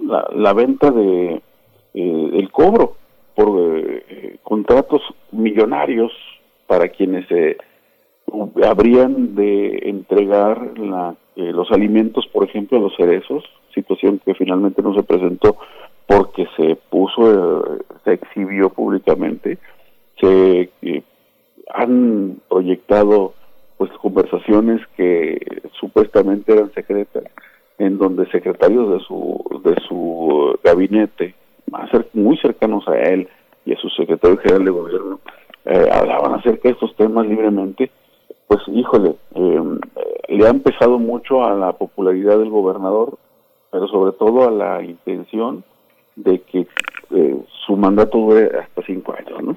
Por supuesto, Marco Vinicio. Eh, ¿Qué escenarios se proyectan en caso de que la Suprema Corte eh, declare pues inconstitucional esta ley que amplía el mandato del gobernador en Baja California? ¿Qué implicaría para, mm, digamos, para el ámbito formal de los procesos in- institucionales? ¿Estaríamos eh, descartando, por ejemplo, un nuevo proceso electoral, ¿no? Eso, eso creo que está está claro o todavía está en discusión. Eh, ¿qué, qué esperar para eh, la decisión que tome la Suprema Corte? Esto como un comentario de, de cierre de esta conversación que te agradecemos mucho, Marco Vinicio. No, hombre, gracias a ustedes. Y es una buena pregunta porque uno de los argumentos que ha presentado, por ejemplo, el secretario general de gobierno, por, por el cual la Suprema Corte debería de votar por, el, por cinco años, es que es, es la austeridad, es el ahorrarnos ese dinero que se invierte en una elección. Sin embargo, hay que recordar que eh, quede o no de estos o de cinco años la, la permanencia la permanencia del gobernador Bonilla, sí va a haber elecciones porque la, eh, las alcaldías de Baja California y el eh, poder legislativo sí se va a actualizar, sí se va a renovar, independientemente de esta decisión. Entonces, pues más que ahorrarnos, estaríamos duplicando esta inversión, ¿no? O este gasto. Entonces, este, la verdad es que sí, eh, la opinión pública finalmente está en una entre la espada y la pared, porque por una parte, pues eh, está viendo un gobierno que se está tropezando, está haciendo malabares por legitimarse y, buscar que, eh, que que sean cinco años, pero por otro, pues voltea hacia atrás la misma opinión pública y ve 30 años que- de- del PAN que vinieron en declive en cuanto a prestigio, entra- en cuanto a credibilidad, y la gente se pregunta finalmente, pues entonces, ¿cuál es el menos peor, no? Como dicen por ahí. Ahí, ahí, estamos, en esta, en esta encrucijada, y pues eh, seguramente si la Suprema Corte eh, eh, retoma eh, su agenda como nos la ha dado a conocer, pues mañana estaremos, eh, o más bien a mediodía ya estaríamos platicando de, de esto, de, desarrollando pues los puntos de vista. Ayer un manojo de partidos se reunió en una virtual sesión para manifestar su digo, partidos que son agua y aceite, ¿no? Pero se han reunido con este mismo propósito, ¿no? De decir que sean dos, nosotros votamos por dos, lo otro, pues es fuera de la ley. Entonces vamos a ver, eh, están muy confiados ellos en que así será, esperaremos a que la Suprema Corte determine y pues ya lo estaríamos platicando, ¿verdad? Así es, Marco Vinicio Blanco, eh, la eterna disyuntiva en nuestro país del menos peor y pues bueno, ahora cuando los recursos no nos sobran, ¿verdad? Frente a esta pandemia, digo, cada cosa tiene su rubro y cada cosa está destinada ya de antemano, pero bueno, un nuevo proceso electoral mm, resultaría pues eso, en un gasto que, que, que pues pareciera o a todas luces es innecesario, pero bueno, ahí están estos malabares de la política que se siguen presentando incluso dentro de esta pandemia. Nosotros te agradecemos mucho, pues sí, sigamos conversando, vamos a seguirle la pista a lo que ocurre en Baja California con esta posibilidad de que la Suprema Corte de Justicia declare inconstitucional la ley, la llamada ley Bonilla que amplía el plazo de gobierno de eh, pues precisamente de Bonilla de su gobernador del Baja, del gobernador de Baja California.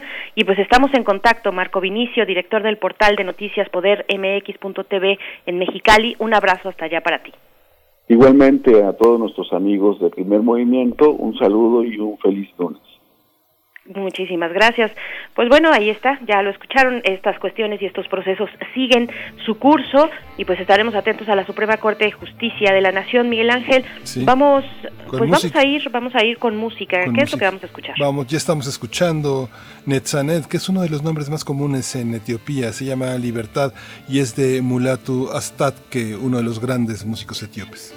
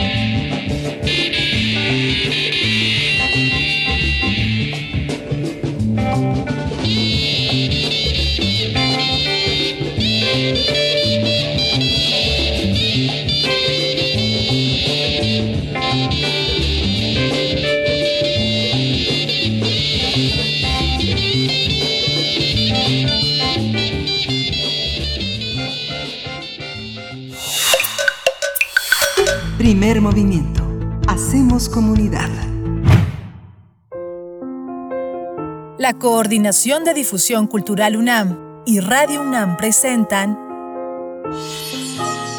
Aire. Arte. Cultura. Ciencia. Sociedad. Reflexión. Aire para días difíciles.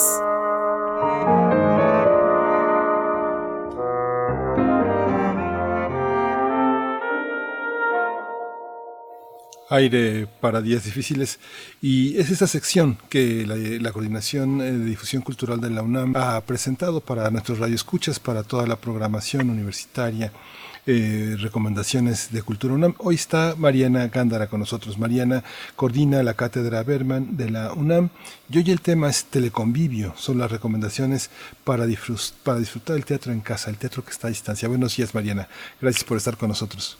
Buenos días, Miguel Ángel. Buenos días, Berenice. ¿Cómo están? Es un gusto, muy bien. Muchas gracias, Mariana Gándara. Un gusto platicar contigo, platicar de cine y de teatro como lo hace la cátedra Bergman y pues bueno, estamos en un momento complicado, lo sabemos, para distintas disciplinas artísticas, para casi todas las disciplinas artísticas que requieren de la presencia de un público, como lo es el teatro, como lo es el cine también, aunque las posibilidades tecnológicas pues nos llevan a poder disfrutar y apoyar en muchos de los casos cuando se tiene esa posibilidad, apoyar a los artistas, a los creadores. Cuéntanos, por favor, eh, pues en qué consiste este teleconvivio y estas recomendaciones que nos vas a compartir esta mañana, también en el marco de pedir tu, tu reflexión sobre cómo están siendo afectadas las artes escénicas en, en el país. Por supuesto, pues creo que una de las cosas más duras de esta pandemia para el teatro es que justo se vuelve imposible el convivio, ¿no? Esto que nos ocurre cuando somos nosotros, cuando nos damos cuenta de que estamos en el mismo lugar, al mismo tiempo experimentando algo juntos. Y en el caso del COVID, pues todos sabemos que necesitamos guardar la sana distancia, que los espacios de congregación han cerrado, que no hay posibilidad de regresar a los escenarios y eso pone en una situación muy particular al gremio de las artes escénicas en México y en el mundo, ¿no? Y entonces, una de las cosas que creo que fueron de las primeras reacciones que tuvo el gremio teatral ante el cierre de los escenarios es recurrir, por supuesto, al teatro en video, ¿no? A la posibilidad de que algunos de los registros que se han hecho, que además hay que decir que en los últimos años el registro del teatro en video ha mejorado exponencialmente, ¿no? Estábamos acostumbrados a estas cosas horribles de cámara fija, toma abierta y uno sentía que este estaba frente a un mamotreto y ahora tenemos posibilidades tecnológicas mayores que nos permiten tener una visión mucho más dinámica de lo que estaba sucediendo en la función. Y sin embargo, pues llega una de las preguntas que siempre está girando, que es, ¿es eso teatro? ¿No? ¿Es, es el teatro un video teatro?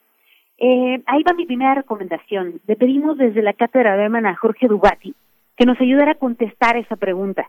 Entonces, si ustedes van al canal de YouTube de la cátedra, van a poder encontrar a Jorge, que es uno de los mayores exponentes de la filosofía teatral del mundo y probablemente el investigador de teatro más reconocido de Latinoamérica, hablando sobre por qué el videoteatro, el teatro grabado, no es del todo el teatro que nosotros conocemos y que de manera tan profunda ha impactado nuestras vidas. Es decir, por más que queramos, va a ser distinto, ¿no? Y habrá cosas buenas y cosas malas. Por ejemplo, yo creo que ninguno de nosotros, no sé, Berenice Miguel Ángel, ustedes me corregirán si no, nos atreveríamos a decir en medio de una función, oigan, chule, tengo que ir al baño, ¿pueden, parar un segundito? pues no. pues no. Claro que pues nadie se ofende si le pones pausa, ¿no? Eh, de la misma manera, no importa si lloras, no importa si te ríes, porque no estamos teniendo esa posibilidad de interacción. Y la otra cosa que es muy distinta es que en el momento en el que vamos al teatro, una de sus maravillas, y esto pasa siempre cuando uno sale y comparte con, con las amigas y los amigos, ¿qué, ¿qué viste? ¿Qué te pareció? Todos vemos cosas distintas, porque todos tenemos la oportunidad de decidir hacia dónde va nuestro ojo.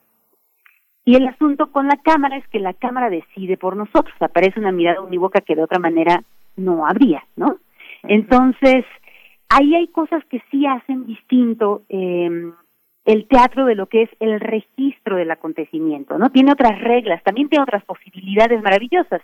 Ahora, por ejemplo, podemos asistir sin mayor problema y desde la sala de nuestras casas a Timbre 4 en Argentina, al Festival de Teatro Mil en Chile, a la National Theatre de Inglaterra, al Kammerspiele de Múnich, e incluso a muchas de las producciones que ha hecho la propia UNAM que podemos encontrar en el canal de YouTube de TV UNAM. ¿no? Entonces, digamos que de repente como que se borraran las distancias, se borraran las fronteras y estuviéramos siendo capaces también de ver lo mejor que el teatro del mundo tiene en este momento en estos registros en video. Pero creo que sí, sí es, es evidente que aunque uno tenga 18 cámaras en el escenario, pues esas 18 cámaras no son capaces de producir el acontecimiento en vivo, ¿no? Esa intimidad que es tan especial, esa interacción de la que ya hablábamos. Entonces, ahí van otras recomendaciones. Creo que nos estamos empezando a mover con mayor fuerza y sobre todo porque la necesidad es la madre de todas las invenciones, eh, a otras formas de teatralidad. ¿no? Hay, hay formas de teatralidad que han existido casi que ya durante bastantes décadas de manera paralela a lo que podría ser una función normal de teatro. Ustedes lo saben muy bien, el radioteatro es una de ellas, por ejemplo, ¿no? Claro. Pero también podemos pensar en el videoarte o el teatro inmersivo remoto, ¿no? Es decir, acá lo que cambia es que ya no es el registro de la función, sino son obras que están pensadas para ese medio, ¿no? Piezas de teatro que están pensadas para trabajarse a través del video, para ocurrir a través del teatro, para suceder por medio del teléfono, por mensajitos, a través de WhatsApp, por Skype, ¿no? Entonces, en ese sentido les quiero dejar una recomendación, es que se metan en la página de Teatro UNAM, porque hay dos proyectos muy interesantes, Acción más Aislamiento, que es una serie de 15 videoartes en torno a lo que está pasando en este momento, eh, hechos ex profeso por artistas escénicos para ese medio, y Teatro de Primera Mano para Tiempos Nuevos, que es de Liliana Porter y Ana Tiscornia, en donde también ellas eh, imaginan un nuevo juguete que puedan a, través de el video hacer para esta pandemia. Y, estaremos hablando más en esta sección de, de aire eh, encargada a las artes escénicas de otras formas de, de este teleconvivio, ¿no? De estas maneras de estar juntos a la distancia y de compartir otras posibilidades de la teatralidad. Nada más para, para terminar eh, esta, este listado de recomendaciones, quisiera no dejar de lado quizá la más obvia, pero a lo mejor por ser la más obvia, de repente es la que pasamos de largo más pronto. Y es la posibilidad de hacer cada quien teatro en su casa. Tenemos en este momento con Teatro UNAM y la Cátedra Berman una convocatoria que cierra este 14 de mayo de teatro casero, para que todos los que están ahorita en casa de repente puedan salir también del aburrimiento y, el hartazgo del, del encierro, viéndose a otros lugares, a otras épocas, a otras historias, a otros mundos, a través de hacer teatro en su propio hogar. Si quieren grabarlo y subirlo, eso va a entrar a un concurso que tiene distintas categorías, muchísimos premios, y que trata de verdad de recordarnos que el teatro es algo que se puede hacer con, con la menor cantidad de recursos posibles, ¿no? Y que a partir de sus convenciones podemos generar los mundos más fantásticos con las sábanas y una vela y lo que puede pasar eh, al interior de cada uno de nuestros hogares. Y en términos de este teatro que está grabado, que, es un teatro en video, ¿no? este registro del que hablábamos al inicio, les quisiera eh, recomendar que este 14 de mayo vean Estado Vegetal de Manuel Infante en la página de Teatro Amil, que es este festival chileno. Entonces, ellas van a estar estrenando, digamos, este, esta pieza eh, ahora en su registro en video, que es una de las obras más importantes, más divertidas y maravillosas del teatro chileno contemporáneo. Entonces, no se la pierdan, la pueden encontrar en teatroamil.tv el 14 de mayo, será ese estreno. Perfecto, pues estaremos estaremos eh, acompañándonos todos en este evento digital que presentan las artes escénicas así en esta nueva versión. Eh, pues Mariana Gándara, muchas gracias. Yo, yo quiero decir que mm, es, es muy interesante presenciar un evento como este de manera eh, remota, virtual, la semana pasada o antepasada, si mal no recuerdo, eh, National Theatre también en, en, Reino Unido, pues esta gran casa de las artes escénicas en el Reino Unido, presentaba Frankenstein de Mary Shelley. Ajá, eh, eh, en, en, una transmisión en vivo, bueno, es una puesta en escena que tuvo lugar en 2011 a cargo de, en la dirección de Danny Boyle, pero la presentaban en vivo por YouTube, una transmisión en vivo, un streaming, y tenía 80 mil, aproximadamente 80 mil visitantes en ese momento, todos congregados en, en, ese, e, e, en esa forma distinta, donde la producción escénica tiene eh, hacia las cámaras, pues implica un trabajo de dirección distinta también, ¿no?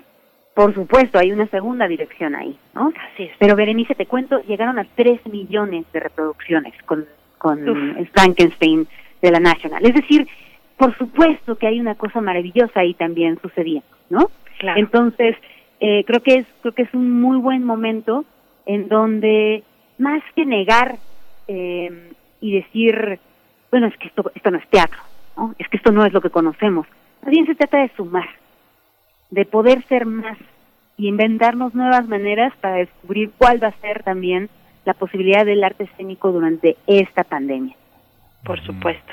Pues estamos convocados el 14 de mayo, Estado Vegetal en Teatro a Mil, ahí lo pueden encontrar, están eh, pues su plataforma que se llama de esa manera, teatroamil.tv, esta recomendación que nos haces y también asomarnos al sitio de eh, Teatro UNAM, donde vamos a encontrar pues muchas cosas que nos van a sorprender en familia. Además, Mariana Gándara, coordinadora de la Cátedra Bergman de la UNAM, te mandamos un fuerte abrazo y seguiremos a la escucha aquí en Aire para Radio UNAM en primer movimiento. Muchas gracias. Igualmente, que tengan muy bonito día.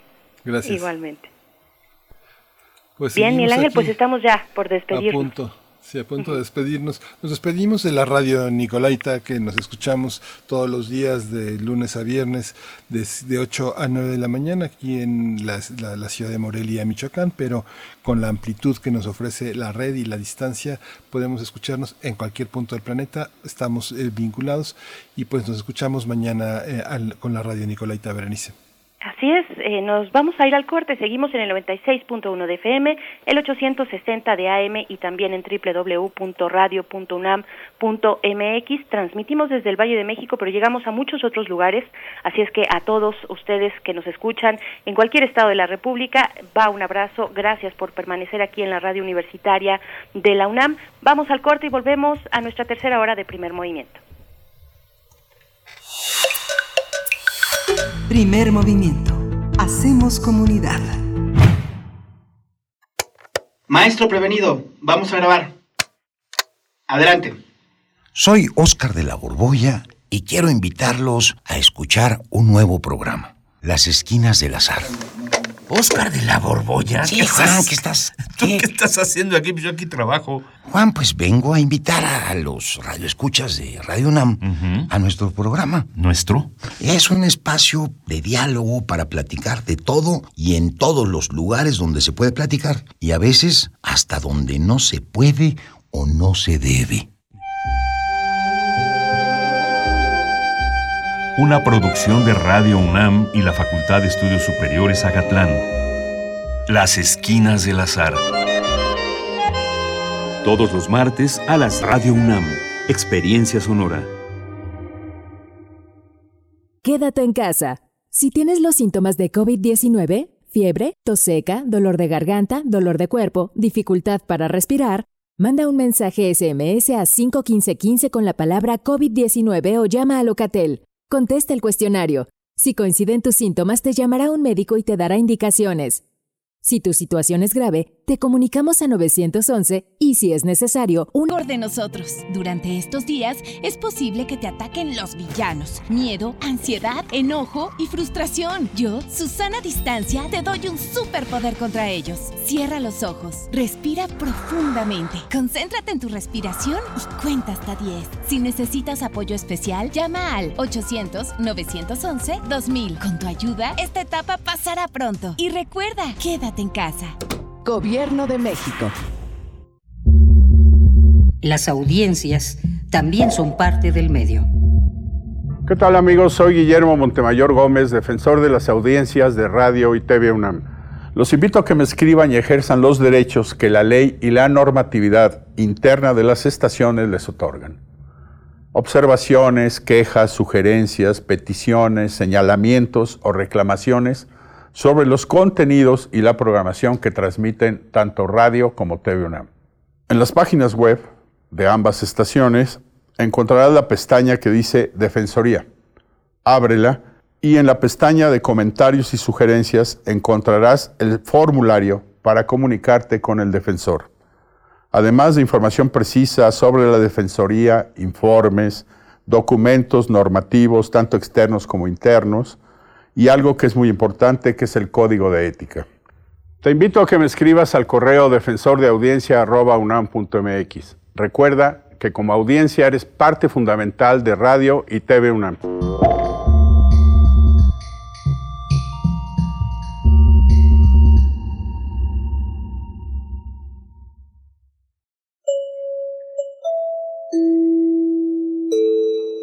Apreciable audiencia. Les informamos que nuestras frecuencias 860 AM y 96.1 FM por el momento se encuentran enlazadas. Agradecemos su comprensión. Primer movimiento. Hacemos comunidad.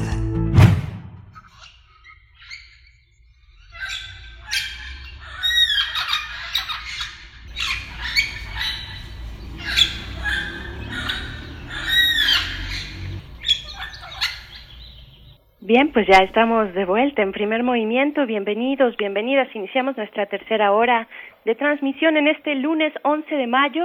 Lo que estamos escuchando es una postal sonora de la colonia Belisario Domínguez en Tlalpan, en la Ciudad de México. Saludos si nos escuchan desde, desde Tlalpan, desde esa demarcación. Pues bueno, este es eh, un registro sonoro del pasado del día de ayer, del 10 de mayo a las 7.22 de la mañana y estamos escuchando eh, pues pájaros desconocidos.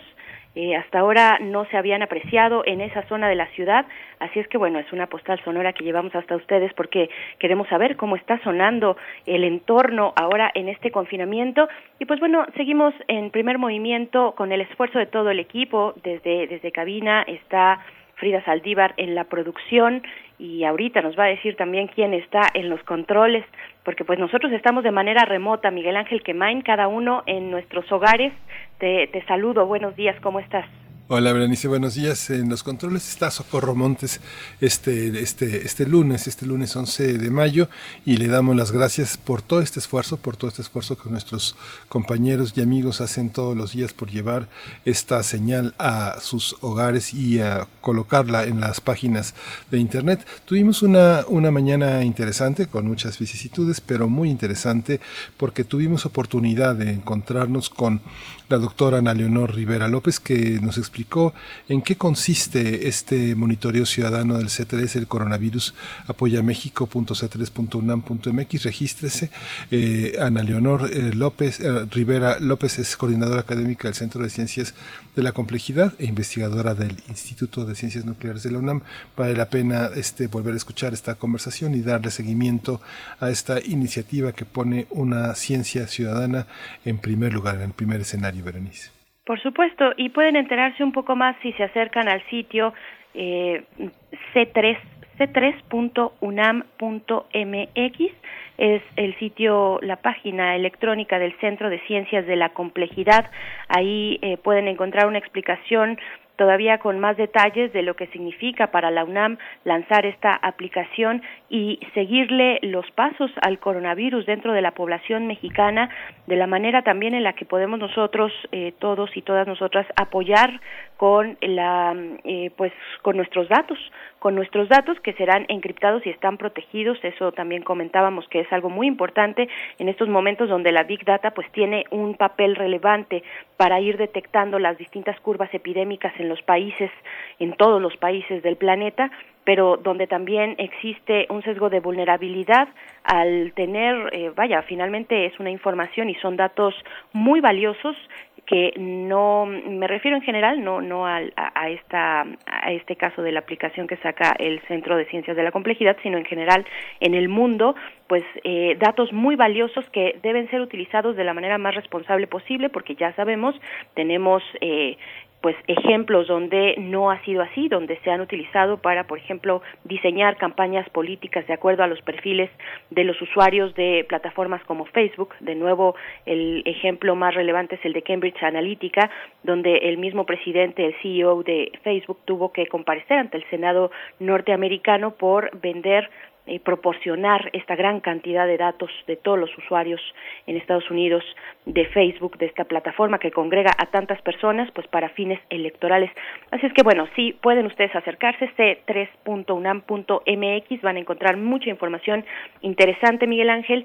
Y para esta mañana, para esta mañana de lunes, tenemos en nuestra mesa del día vamos a estar conversando acerca de las comunidades indígenas, el tren Maya, y los obstáculos de la justicia federal. Esto lo conversaremos con Carlos Escofié. Él es abogado, activista e investigador del Centro de Estudios de Derechos Humanos de la Universidad Autónoma de Yucatán y director del Centro de Derechos Humanos de la Facultad Libre de Derecho de Monterrey.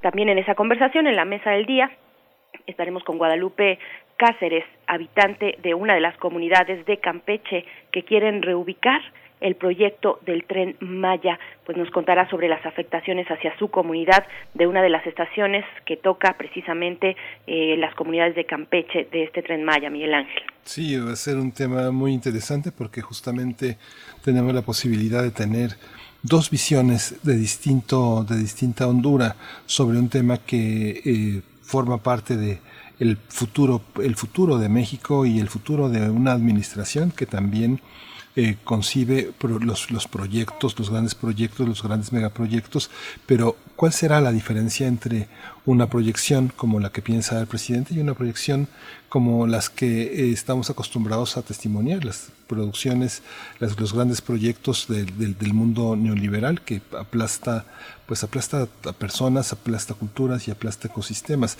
Vamos a ver, vamos a ver en qué consiste esta posibilidad de diálogo y esta posibilidad de encontrarse pues con los protagonistas de la vida en estos lugares, Bernice.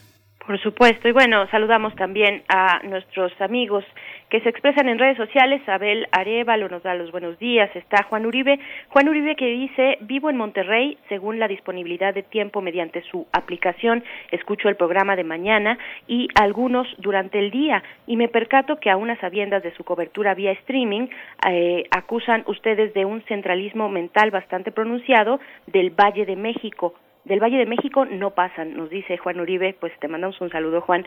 Eh, sí, tenemos comunicación con, eh, afortunadamente en la primera hora lo sabemos con Radio Universidad de Chihuahua, en la segunda con la Radio Nicolaita y estamos también eh, pendientes de, de, todos ustedes que nos escuchan en distintos puntos del país e incluso en otros países.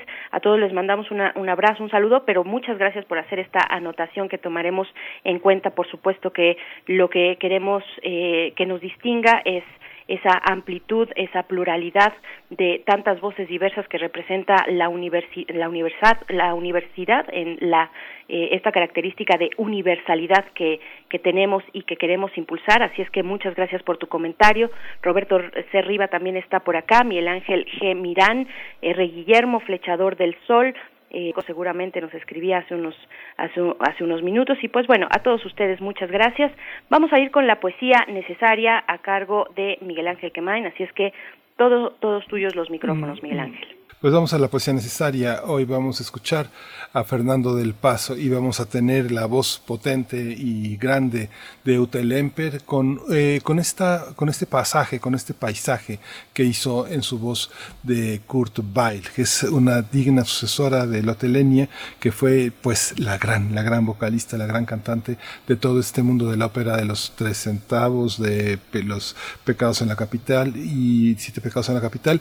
Pues hoy lo vamos a escuchar con Utelemper y vamos a hablar de estos sonetos con lugares comunes. Esto forma parte de una antología que se publicó en Chihuahua, justamente una antología que hizo Edgar Trevizzo en la Secretaría de Cultura de Chihuahua en 2019.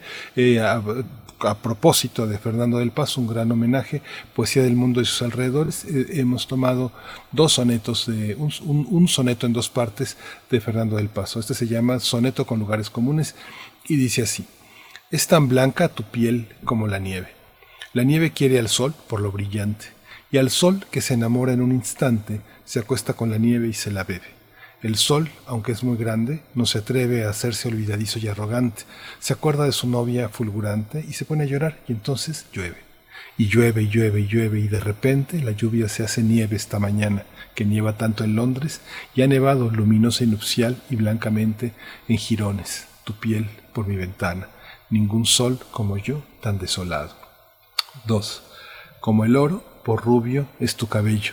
El oro y el otoño, que es su hermano, se despiden volando del verano y viajan río abajo por tu cuello. Y yo, que me robé y guardé un destello en el hueco más claro de la mano, una carta en las hojas de un manzano, describo con su brillo, la embotello en un litro de luz y te la envío. Y dice así, el mar en mi casa entera, el corazón mis ojos cinco rosas, por ahogarme de nuevo en este río de dorada quietud que no te diera, mi peso en oro, el sol en mariposas.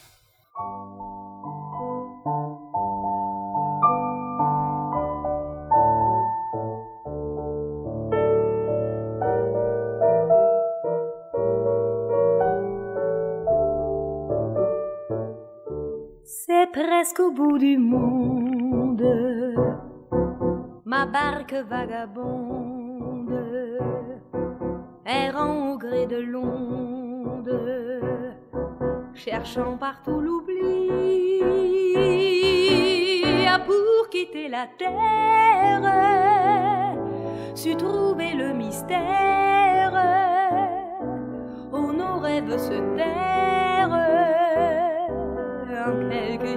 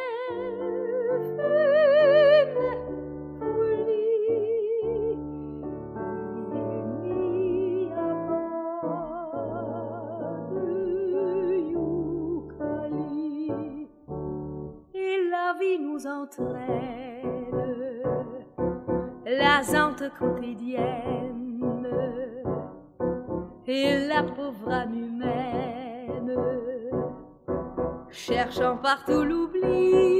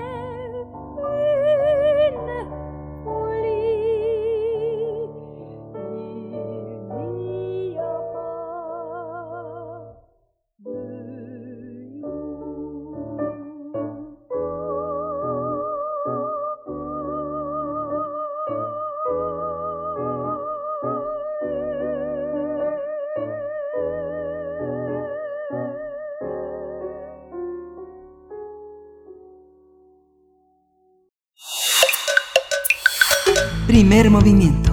Hacemos comunidad. La mesa del día. El Consejo Civil Mexicano para la Silvicultura Sostenible, la Asamblea de Defensores del Territorio Maya, eh, Mush Chimbal, el colectivo Tres Colonias de Campeche, Indignación, Promoción y Defensa de los Derechos Humanos, así como la Fundación para el Debido Proceso, hicieron un llamado al gobierno federal a suspender las obras del Tren Maya, así como el proceso de desalojo y reubicación de personas. Mediante un comunicado también señalaron su preocupación por la actitud de los órganos del Poder Judicial al ser omisos y no resolver amparos contra los trabajos de este megaproyecto ante la emergencia sanitaria del nuevo coronavirus. El primer caso es una orden de desalojo contra familias que habitan al margen de las vías en un tramo del estado de Campeche. En el segundo se trata de un amparo contra el acuerdo emitido el 6 de abril por el gobierno federal que establece la continuación de los trabajos del tren Maya a pesar de la emergencia sanitaria. Cabe señalar que este fin de semana se dio a conocer que un juez federal ordenó la suspensión de las obras de ejecución de este proyecto en las localidades de Palenque, Ocosingo y Salto del Agua, Chiapas, al considerar que atenta contra el derecho a la salud de esa comunidad maya chol. Sin embargo, el Fondo Nacional de Fomento al Turismo informó que no ha sido notificado de manera oficial de dicha resolución. A través de una nota aclaratoria, Fonatur señaló que cito la declaración de Fonatur, no considera procedente esa suspensión provisional, pues se trata de una vía de comunicación ferroviaria actualmente en operación y cuyos trabajos de obra son de mantenimiento y se llevarán a cabo con estricto apego a los protocolos sanitarios de medidas de protección. Vamos a conversar sobre el proyecto del Tren Maya, el Poder Judicial y las comunidades urbanas e indígenas.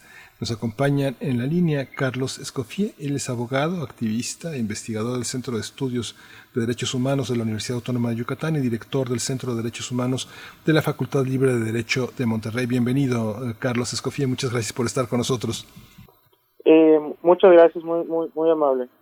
Está también en la línea Guadalupe Cáceres. Ella es habitante de una de las comunidades de Campeche que quieren reubicar por el proyecto del Tren Maya. Le agradecemos su colaboración, su valentía, su compromiso con su propia comunidad y con la comunidad universitaria de la que formamos parte. Guadalupe Cáceres, muy buenos días, muchas gracias. Buenos días, este Miguel Ángel. Buenos días. Muchas gracias por atender y escucharnos. Gracias. Sí. Guadalupe Gutiérrez, muchas gracias. Guadalupe, eh, les informo a, los dos, a Carlos Escoffier, que no estará con nosotros en, este, en esta transmisión mi, mi, compañera Berenice Camacho, porque por cuestiones técnicas contamos solo con dos líneas, una de ellas a la que ella estaba conectada y se dio muy generosamente eh, me, me, cedió la posibilidad de preguntarles y de conversar con ustedes y a uno de ustedes la línea que le, le, le toca en su canal. Y quiero preguntarles a, a, los dos que me den un panorama en qué consiste, eh, en, qué, ha consistido este amparo, en qué situaciones estamos y cómo ven este megaproyecto y la, y la respuesta pues tan virulenta ¿no? de, las, de las autoridades federales frente a una actitud legítima que tiene la comunidad maya. Carlos Escofía, por favor. Sí, bueno, en general eh, llama la atención que el escenario en el que nos encontramos, dado que eh, inicia la construcción de este megaproyecto, eh, en el marco de la contingencia sanitaria.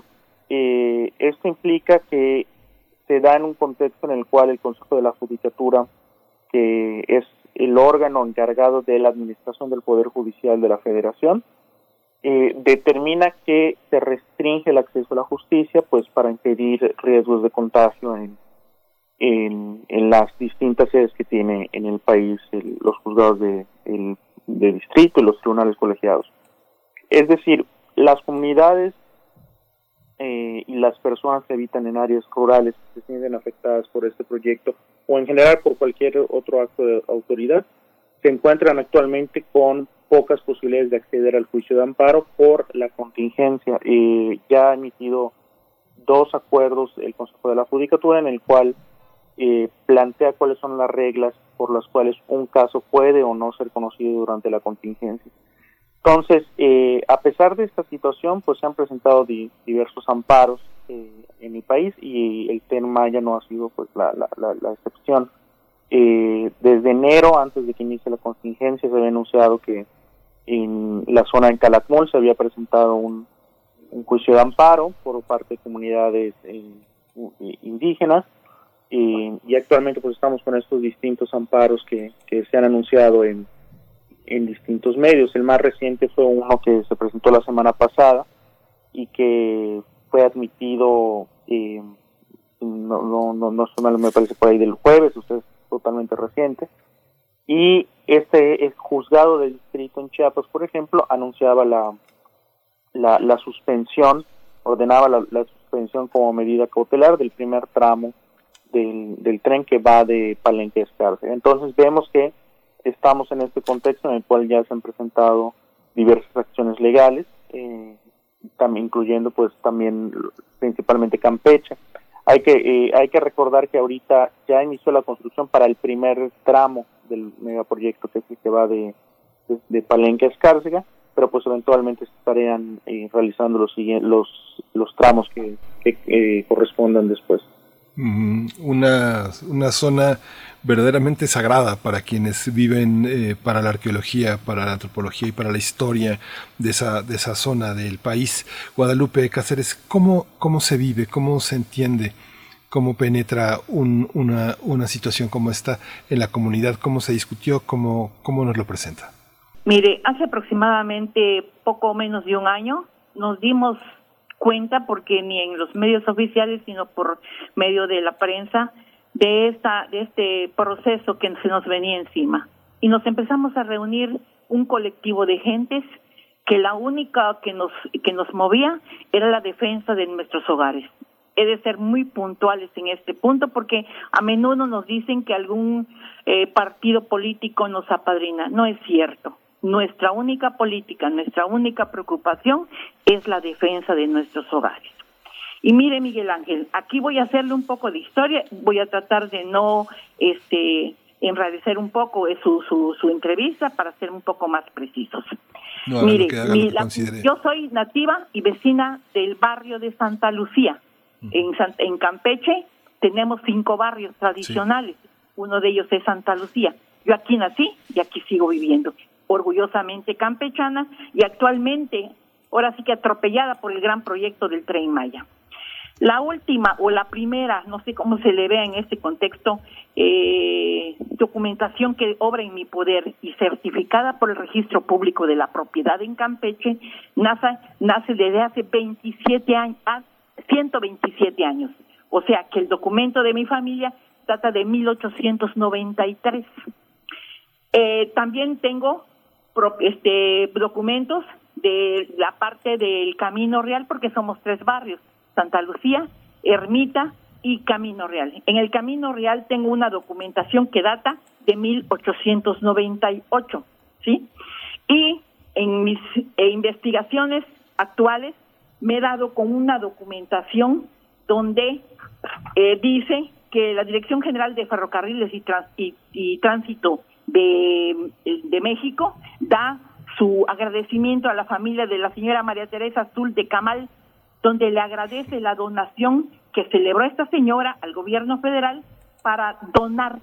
No fue expropiación cuando pasó el tren y nos quitaron un pedazo de nuestras propiedades. Donó un pedazo de su pequeña propiedad y para el derecho de vía. Esto está firmado por el ingeniero Manuel M. Aro y signado el 15 de febrero de 1940. Hemos sido objeto de múltiples eh, eh, insultos, entre los primeros que somos este, invasores. Con esto les digo que no, primero, ni fue la gallina ni el huevo, fuimos nosotros. Nosotros somos los primeros. El, el, gobierno fue el que impuso ahora el famoso derecho de vía. Nosotros somos una comunidades o barrios consolidados, con agua, con servicio, recolección de basura y todo lo demás. Se paga el predial. Ahora nos vienen aduciendo que estamos sobre el derecho de vía cuando en 82 años que vive mi familia acá, que tenemos y poseemos el mismo eh, lote sin sin sin ahora sí que eh, vender ni nada, porque hasta ahorita me vienen diciendo que yo estoy sobre el derecho de vía. Ahora, hay otra precisión. Eh, siempre he dicho esto a las autoridades. El suelo de la, de la, de la península es cártico, calizo. Por eso tenemos grandes este, socavones, cuevas y este, lo que le llaman cenotes. Aquí mismo, en el tendido eh, actual del ferrocarril, ¿sí? Pues tenemos ese mismo ese mismo accidente. Entonces, yo pienso que si se va a hacer una inversión de tal magnitud como es la del famoso tren Maya, ¿por qué no se hace o se, o, se pasa a otra parte fuera de la ciudad? Porque al pasar dentro de la ciudad de San Francisco de Campeche, partiría en dos a la ciudad. Entonces, la misma inversión que se va a hacer aquí adentro se puede hacer afuera sin que la operatividad, la finalidad y los demás proyectos que se tienen para esta para este gran tren que no es un trenecito nada más se podría hacer ahí y eso es muy importante. Ahora, al atropellarnos y al desalojarnos como desalojos forzosos porque la ONU Habitat nos nos llama relocalización consensuada. Señor Miguel Ángel, aquí no estamos en relocalización consensuada, estamos en un desalojo forzoso Aquí dijo ONU, CONATUR y el gobierno y quien se ponga delante de un micrófono que el tren va porque va. Y así nos lo han hecho saber. Entonces, yo digo, aquí nos van a atropellar, ya sea culturalmente, en tradiciones, nuestros derechos se van a ver menguados, nuestra dignidad como seres humanos y nuestra seguridad. Porque hasta ahorita, el famoso protocolo que escribe la ONU Habitat, que se nos iba a enseñar, nunca se ha dado y en tiempo de crisis, por ejemplo, hicieron una serie de entrevistas del 13 al 20 de abril, cuando ya el gobierno federal había dicho desde a partir del 31 que había una suspensión inmediata por el problema del COVID-19. Hicieron visitas personales sin cubrebocas, sin los debidos habituallamientos que debe tener un tipo de persona que va a, visitar a otra. Y tengo y tengo pruebas. Entonces digo yo, esto es, una, es un atropello. Desde ahorita el tren Maya, al menos aquí en Campeche, nos está atropellando. Gracias. No, es muy clara, es muy clara su, su exposición, Guadalupe, porque quien no conoce Campeche no sabe que hay cinco barrios, como usted lo ha dicho, San Francisco, Guadalupe, San Román, Santana y Santa Lucía.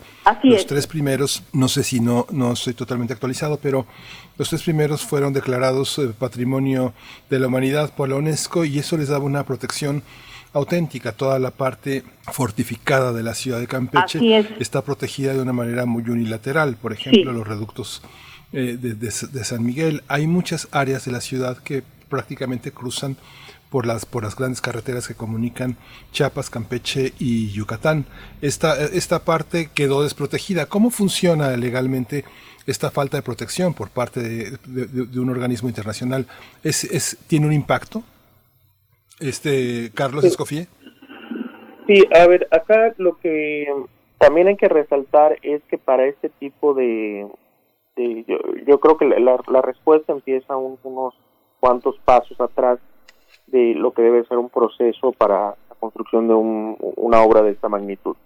Eh, hay que recordar además que el, e, este megaproyecto es eh, inédito, eh, incluso para América Latina, ¿no? Estamos hablando de un proyecto que va a impactar en cinco entidades del, del país de, de manera simultánea.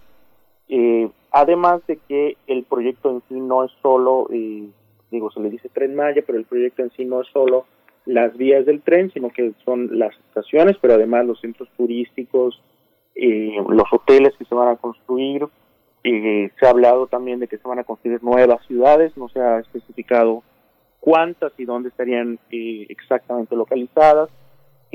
pero bueno, esto nada más para indicar que es un verdadero megaproyecto en el sentido de que no son solo las vías del tren y que incluso en las en las partes en las que ya existe un, derecho de vía, que ya existe unas vías ferroviarias que incluso son utilizadas eh, por un tren de carga que constantemente pues, transita de más, o menos ese, ese tramo que va de Campeche a Yucatán, eh, sino que es realmente pues un, un, todo un complejo y además un fenómeno eh, turístico, ¿no? Porque incluyendo no no son solo las partes que están previstas eh, por el, gobierno y las autoridades de lo que va a construir eh, todos estos complejos, hoteles, etcétera, sino que además pues eventualmente se va a generar toda una eh, dinámica turística que no sabemos el verdadero impacto que, que tendría.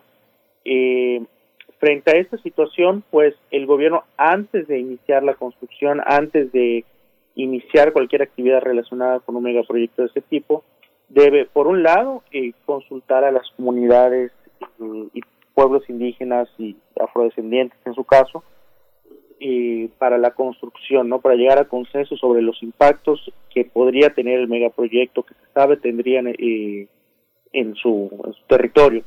Además, también las autoridades para este tipo de megaproyectos tienen que realizar un estudio de impacto ambiental y de impacto social, esto, además de estar previsto en la legislación mexicana, es una obligación internacional, eh, como lo ha determinado la Corte Interamericana de Derechos Humanos. Eh, esta manifestación de impacto ambiental no es un mero trámite administrativo. Es importante para conocer realmente, bueno, a qué nos enfrentamos y cuáles serían los efectos que tendría la, eh, pues la obra. en caso de que no haya certeza de la inocuidad de una obra, pero hayan temores fundados o información que apuntaría a que hubiese un, un riesgo negativo y significativo, eh, aplicaría lo que en derecho se llama precautorio. El principio precautorio implica que ante la duda, ante la duda es mejor no hacer ninguna actividad hasta que no se tenga la información científica contundente que apunte la inocuidad de la obra.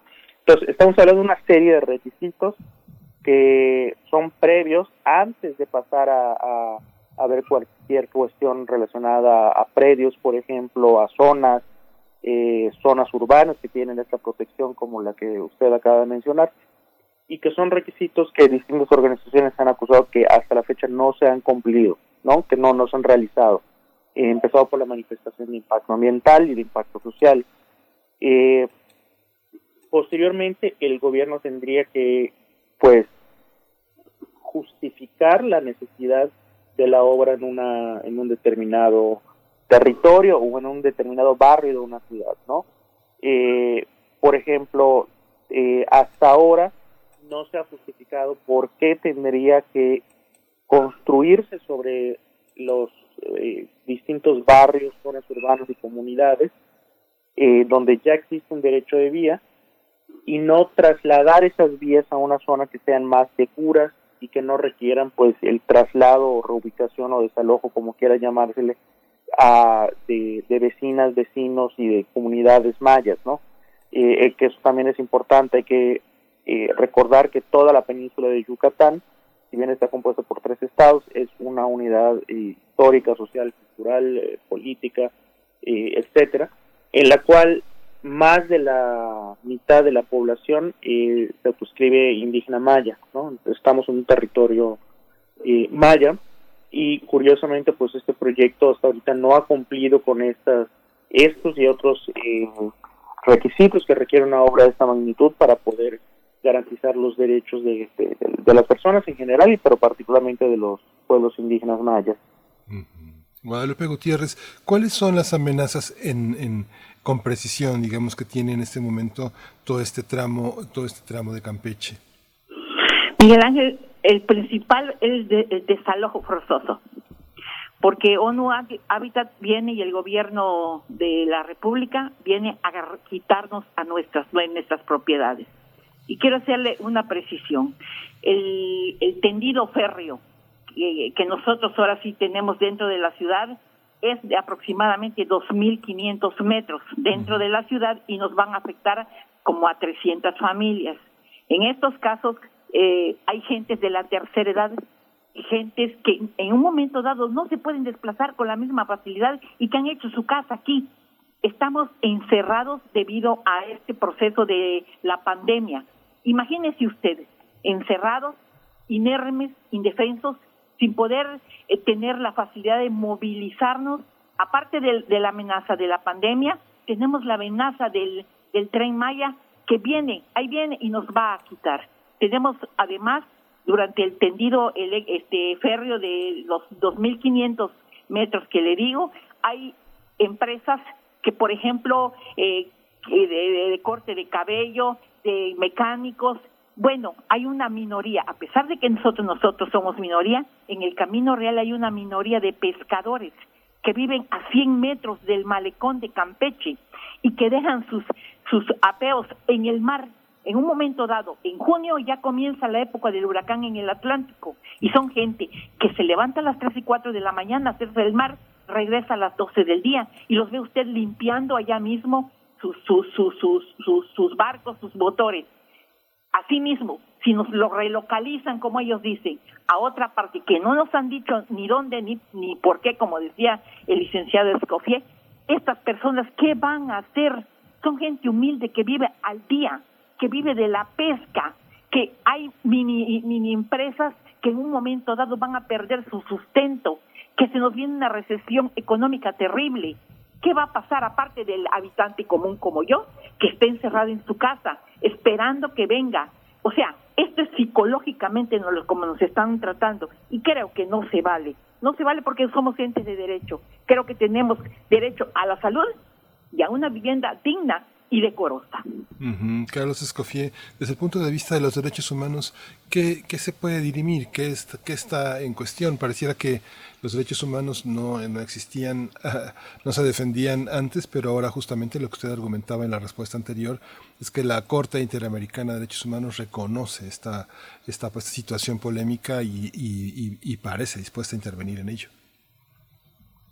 Sí, eh, mira, yo, yo creo que hay que partir del hecho de que no puede haber desarrollo si no hay eh, respeto y garantía por los derechos humanos, ¿no? Por todos los derechos humanos sin, querer caer en este juego que a veces eh, algunas voces quisieran plantear de decir, bueno, vamos a priorizar o es que se te garantiza un derecho o se te garantiza el otro, cuando realmente todos pueden y deben ser garantizados en, su máxima expresión, ¿no? al menos ese debiera ser el objetivo de cualquier democracia, de cualquier Estado de Derecho. En este sentido, eh, un megaproyecto de este impacto y de este tamaño, por supuesto que, que, pareciera que frente a él se le está exigiendo demasiado, ¿no? Que son demasiados eh, requisitos o demasiadas cosas que se le está pidiendo eh, desde distintos ámbitos, el académico, el, el, activismo, los movimientos sociales, las personas afectadas, las comunidades indígenas, los vecinos de, de, ciudades como, como Campeche. Pareciera que se está pidiendo demasiado, pero no es así. O sea, realmente eh, es un poco por hacer un, una referencia un poco eh, burda, pero popular y creo que, que, ayuda a, simplificar esa idea, así como en esta película de Spider-Man planteaban eh, esta idea de con grandes poderes vienen grandes responsabilidades. Además de que es siempre aplicable al Estado y a las autoridades, en este caso eh, es imposible hacer un un proyecto de tal magnitud, de tal tamaño, como mencionaba, que va a impactar a cinco entidades del país de manera simultánea, eh, pues sin exigir altos índices y estándares de, protección y, tanto a las personas como al medio ambiente, ¿no? Eh, en ese sentido, el, para cualquier proyecto de este tipo, los derechos humanos deben ser el norte y la guía para saber dónde, cuándo y cómo eh, realizar la obra o, primero que nada si, si debe o no realizarse. Eh, empezaba por este tema de la necesidad, o sea, se habló de que se iba a utilizar el derecho de vía existente, por ejemplo, y eso fue algo que se dio, por cierto, pero nunca, pero cuando se anunció no se había eh, comunicado a las personas afectadas, no se había realizado un proceso de, consulta para eh, las personas que se verían afectadas por el uso de esta vía ya existente, porque insisto, si bien es cierto que va a pasar, que ya pasa un tren de carga, este tren de carga pasa muy esporádicamente, este tren que es más pequeño que el que se prevé para el tren Maya, eh, de por sí es un, eh, es un tren que ya genera riesgos a la gente que vive allá y que fue construido posteriormente a la existencia de estos barrios y comunidades. Eh, y además de que pues con este megaproyecto pues la, la, tanto la el cruce del tren como la cantidad de trenes, vagones, etcétera, pues aumentaría. Eh, todo eso no, no, no, no fue avisado, no fue consultado, y si bien en el caso de estas eh, colonias en la ciudad de Campeche ya han recibido un, un, proceso de acercamiento, tal y como han informado las autoridades en diversos comunicados, en los cuales ya eh, se les ha tratado de hacer entrevistas o, se ha ido a, y informarles del, plan que tienen de reubicarlos. Esto no se ha realizado así en, otras comunidades, al menos no ha habido información y no se han hecho eh, el, mismo comunicado por parte de las autoridades que haya sido así.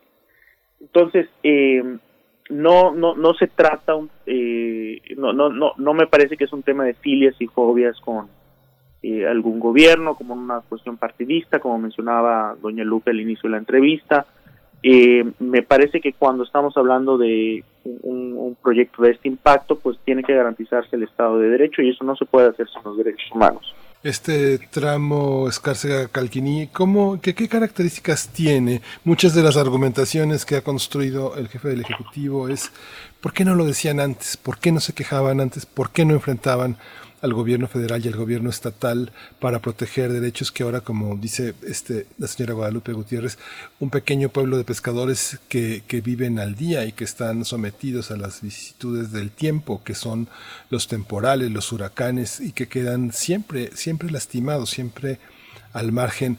¿Cómo, cómo discutir esta situación frente a un gobierno que se presenta como un, un, nuevo gobierno que está en contra de lo neoliberal y que está a favor de los más pobres y los más desprotegidos. ¿No hay manera de integrarse al proyecto? ¿Es, es totalmente el agua y el aceite?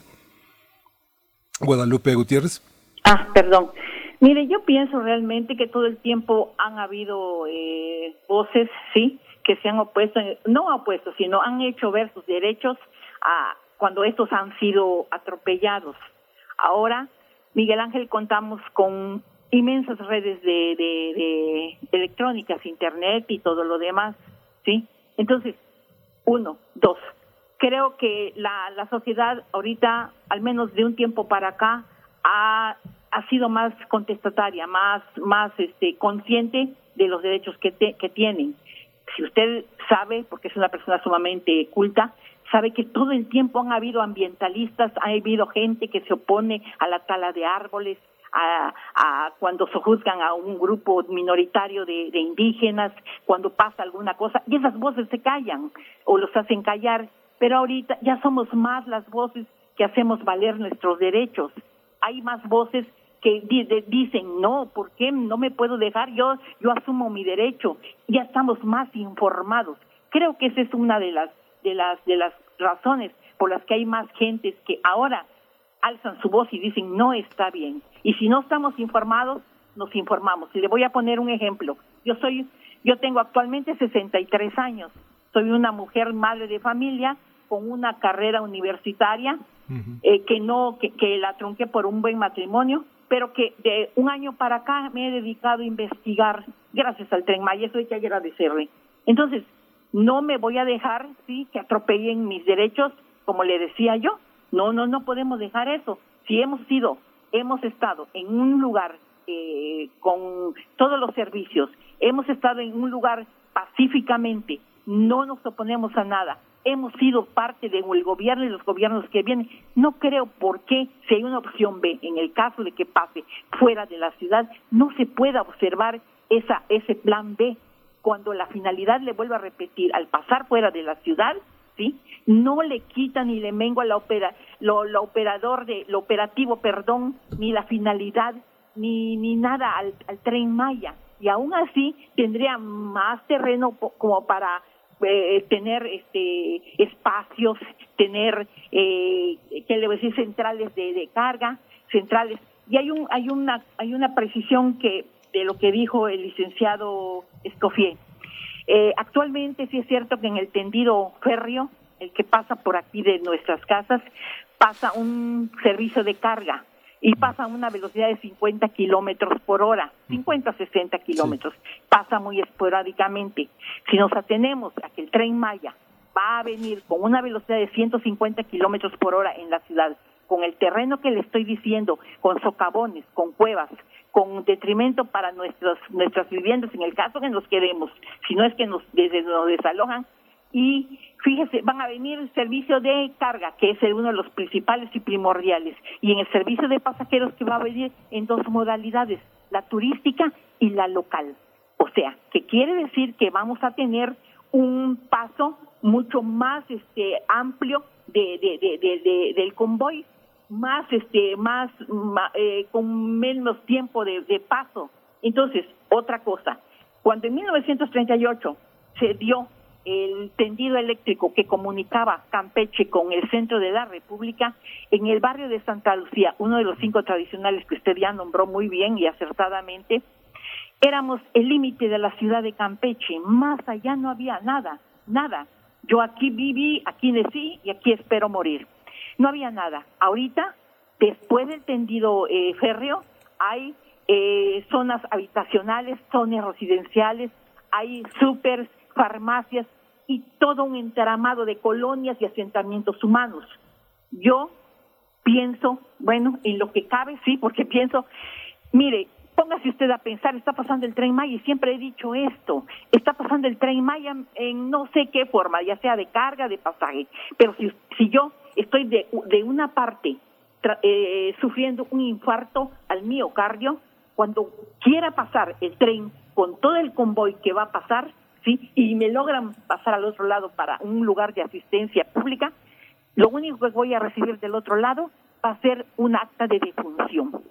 O en el caso contrario, si se está quemando una de las muchísimas colonias que hay después del tendido del, tendido férreo y están los servicios eh, de bomberos de la otra parte, cuando quieran llegar a la otra parte, no vamos a encontrar absolutamente nada más que cenizas y una acotación.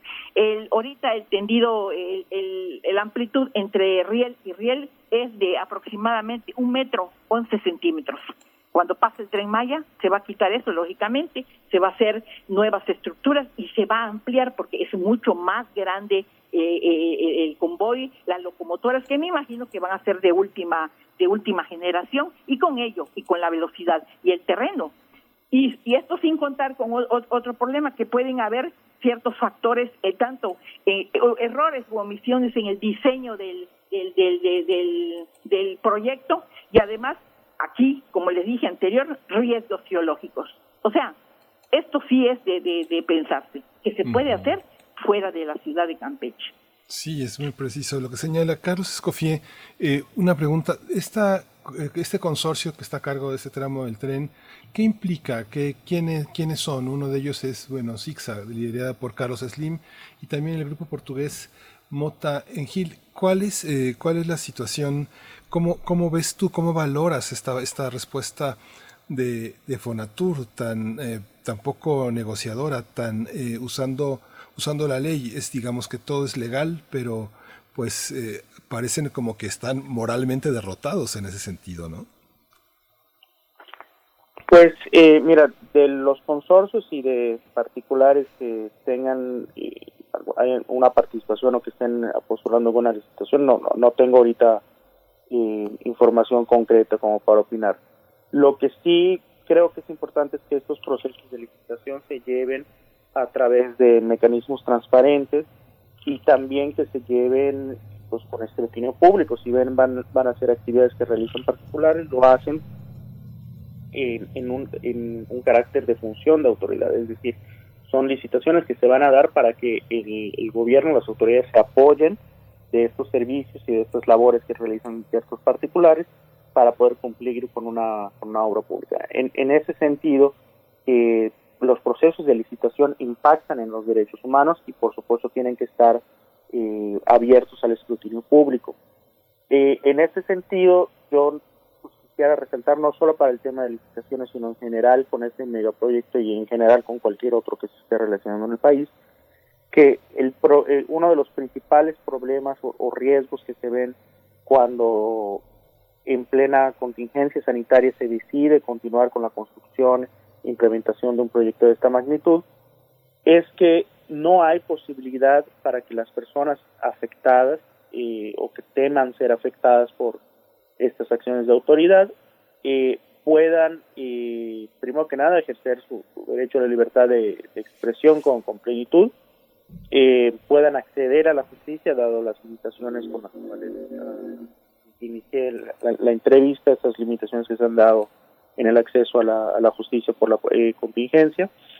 No pueden tampoco acceder a solicitudes de información pública que en una situación de normalidad pudieran eh, impulsar las personas afectadas para conocer detalles sobre en qué va la obra o cualquier otro detalle que no se les haya informado eh, tampoco pueden ejercer pues un trabajo de escrutinio público vecinal eh, comunitario sobre lo que está pasando con la obra. Es decir toda esa capacidad de agencia para defenderse para hacerse escuchar para cuestionar se ve significativamente reducida por la pandemia por los controles y, y la necesidad de cumplir con los lineamientos de las de las autoridades de salubridad que ya todas y todos conocemos.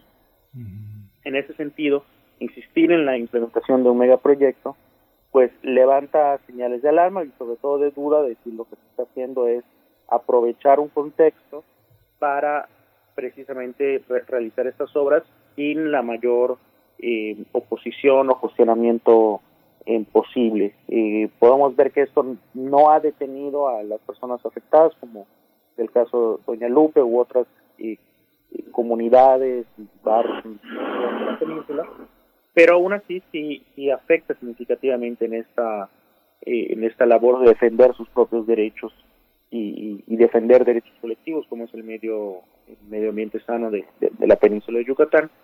Y también eh, adhiriendo a, a, a, lo que ya contestó perfectamente eh, doña Lupe, me parece que la pregunta sobre por qué ahora y no antes debe debe, debe reformularse, más bien es si realmente no se estaban moviendo ya cosas en la península de Yucatán. Uh -huh. La península de Yucatán hace décadas que está en una significativa crisis ambiental por deforestación, por eh, desarrollos turísticos, inmobiliarios, por la especulación inmobiliaria, por el uso de plaguicidas, eh, principalmente por fumigaciones aéreas, eh, por la muerte de abejas, el despojo de territorios de comunidades indígenas mayas, eh, en fin, ya estábamos en la península de Yucatán viendo una un contexto de degradación y de impacto ambiental negativo muy muy eh, muy fuerte con sus implicaciones sociales.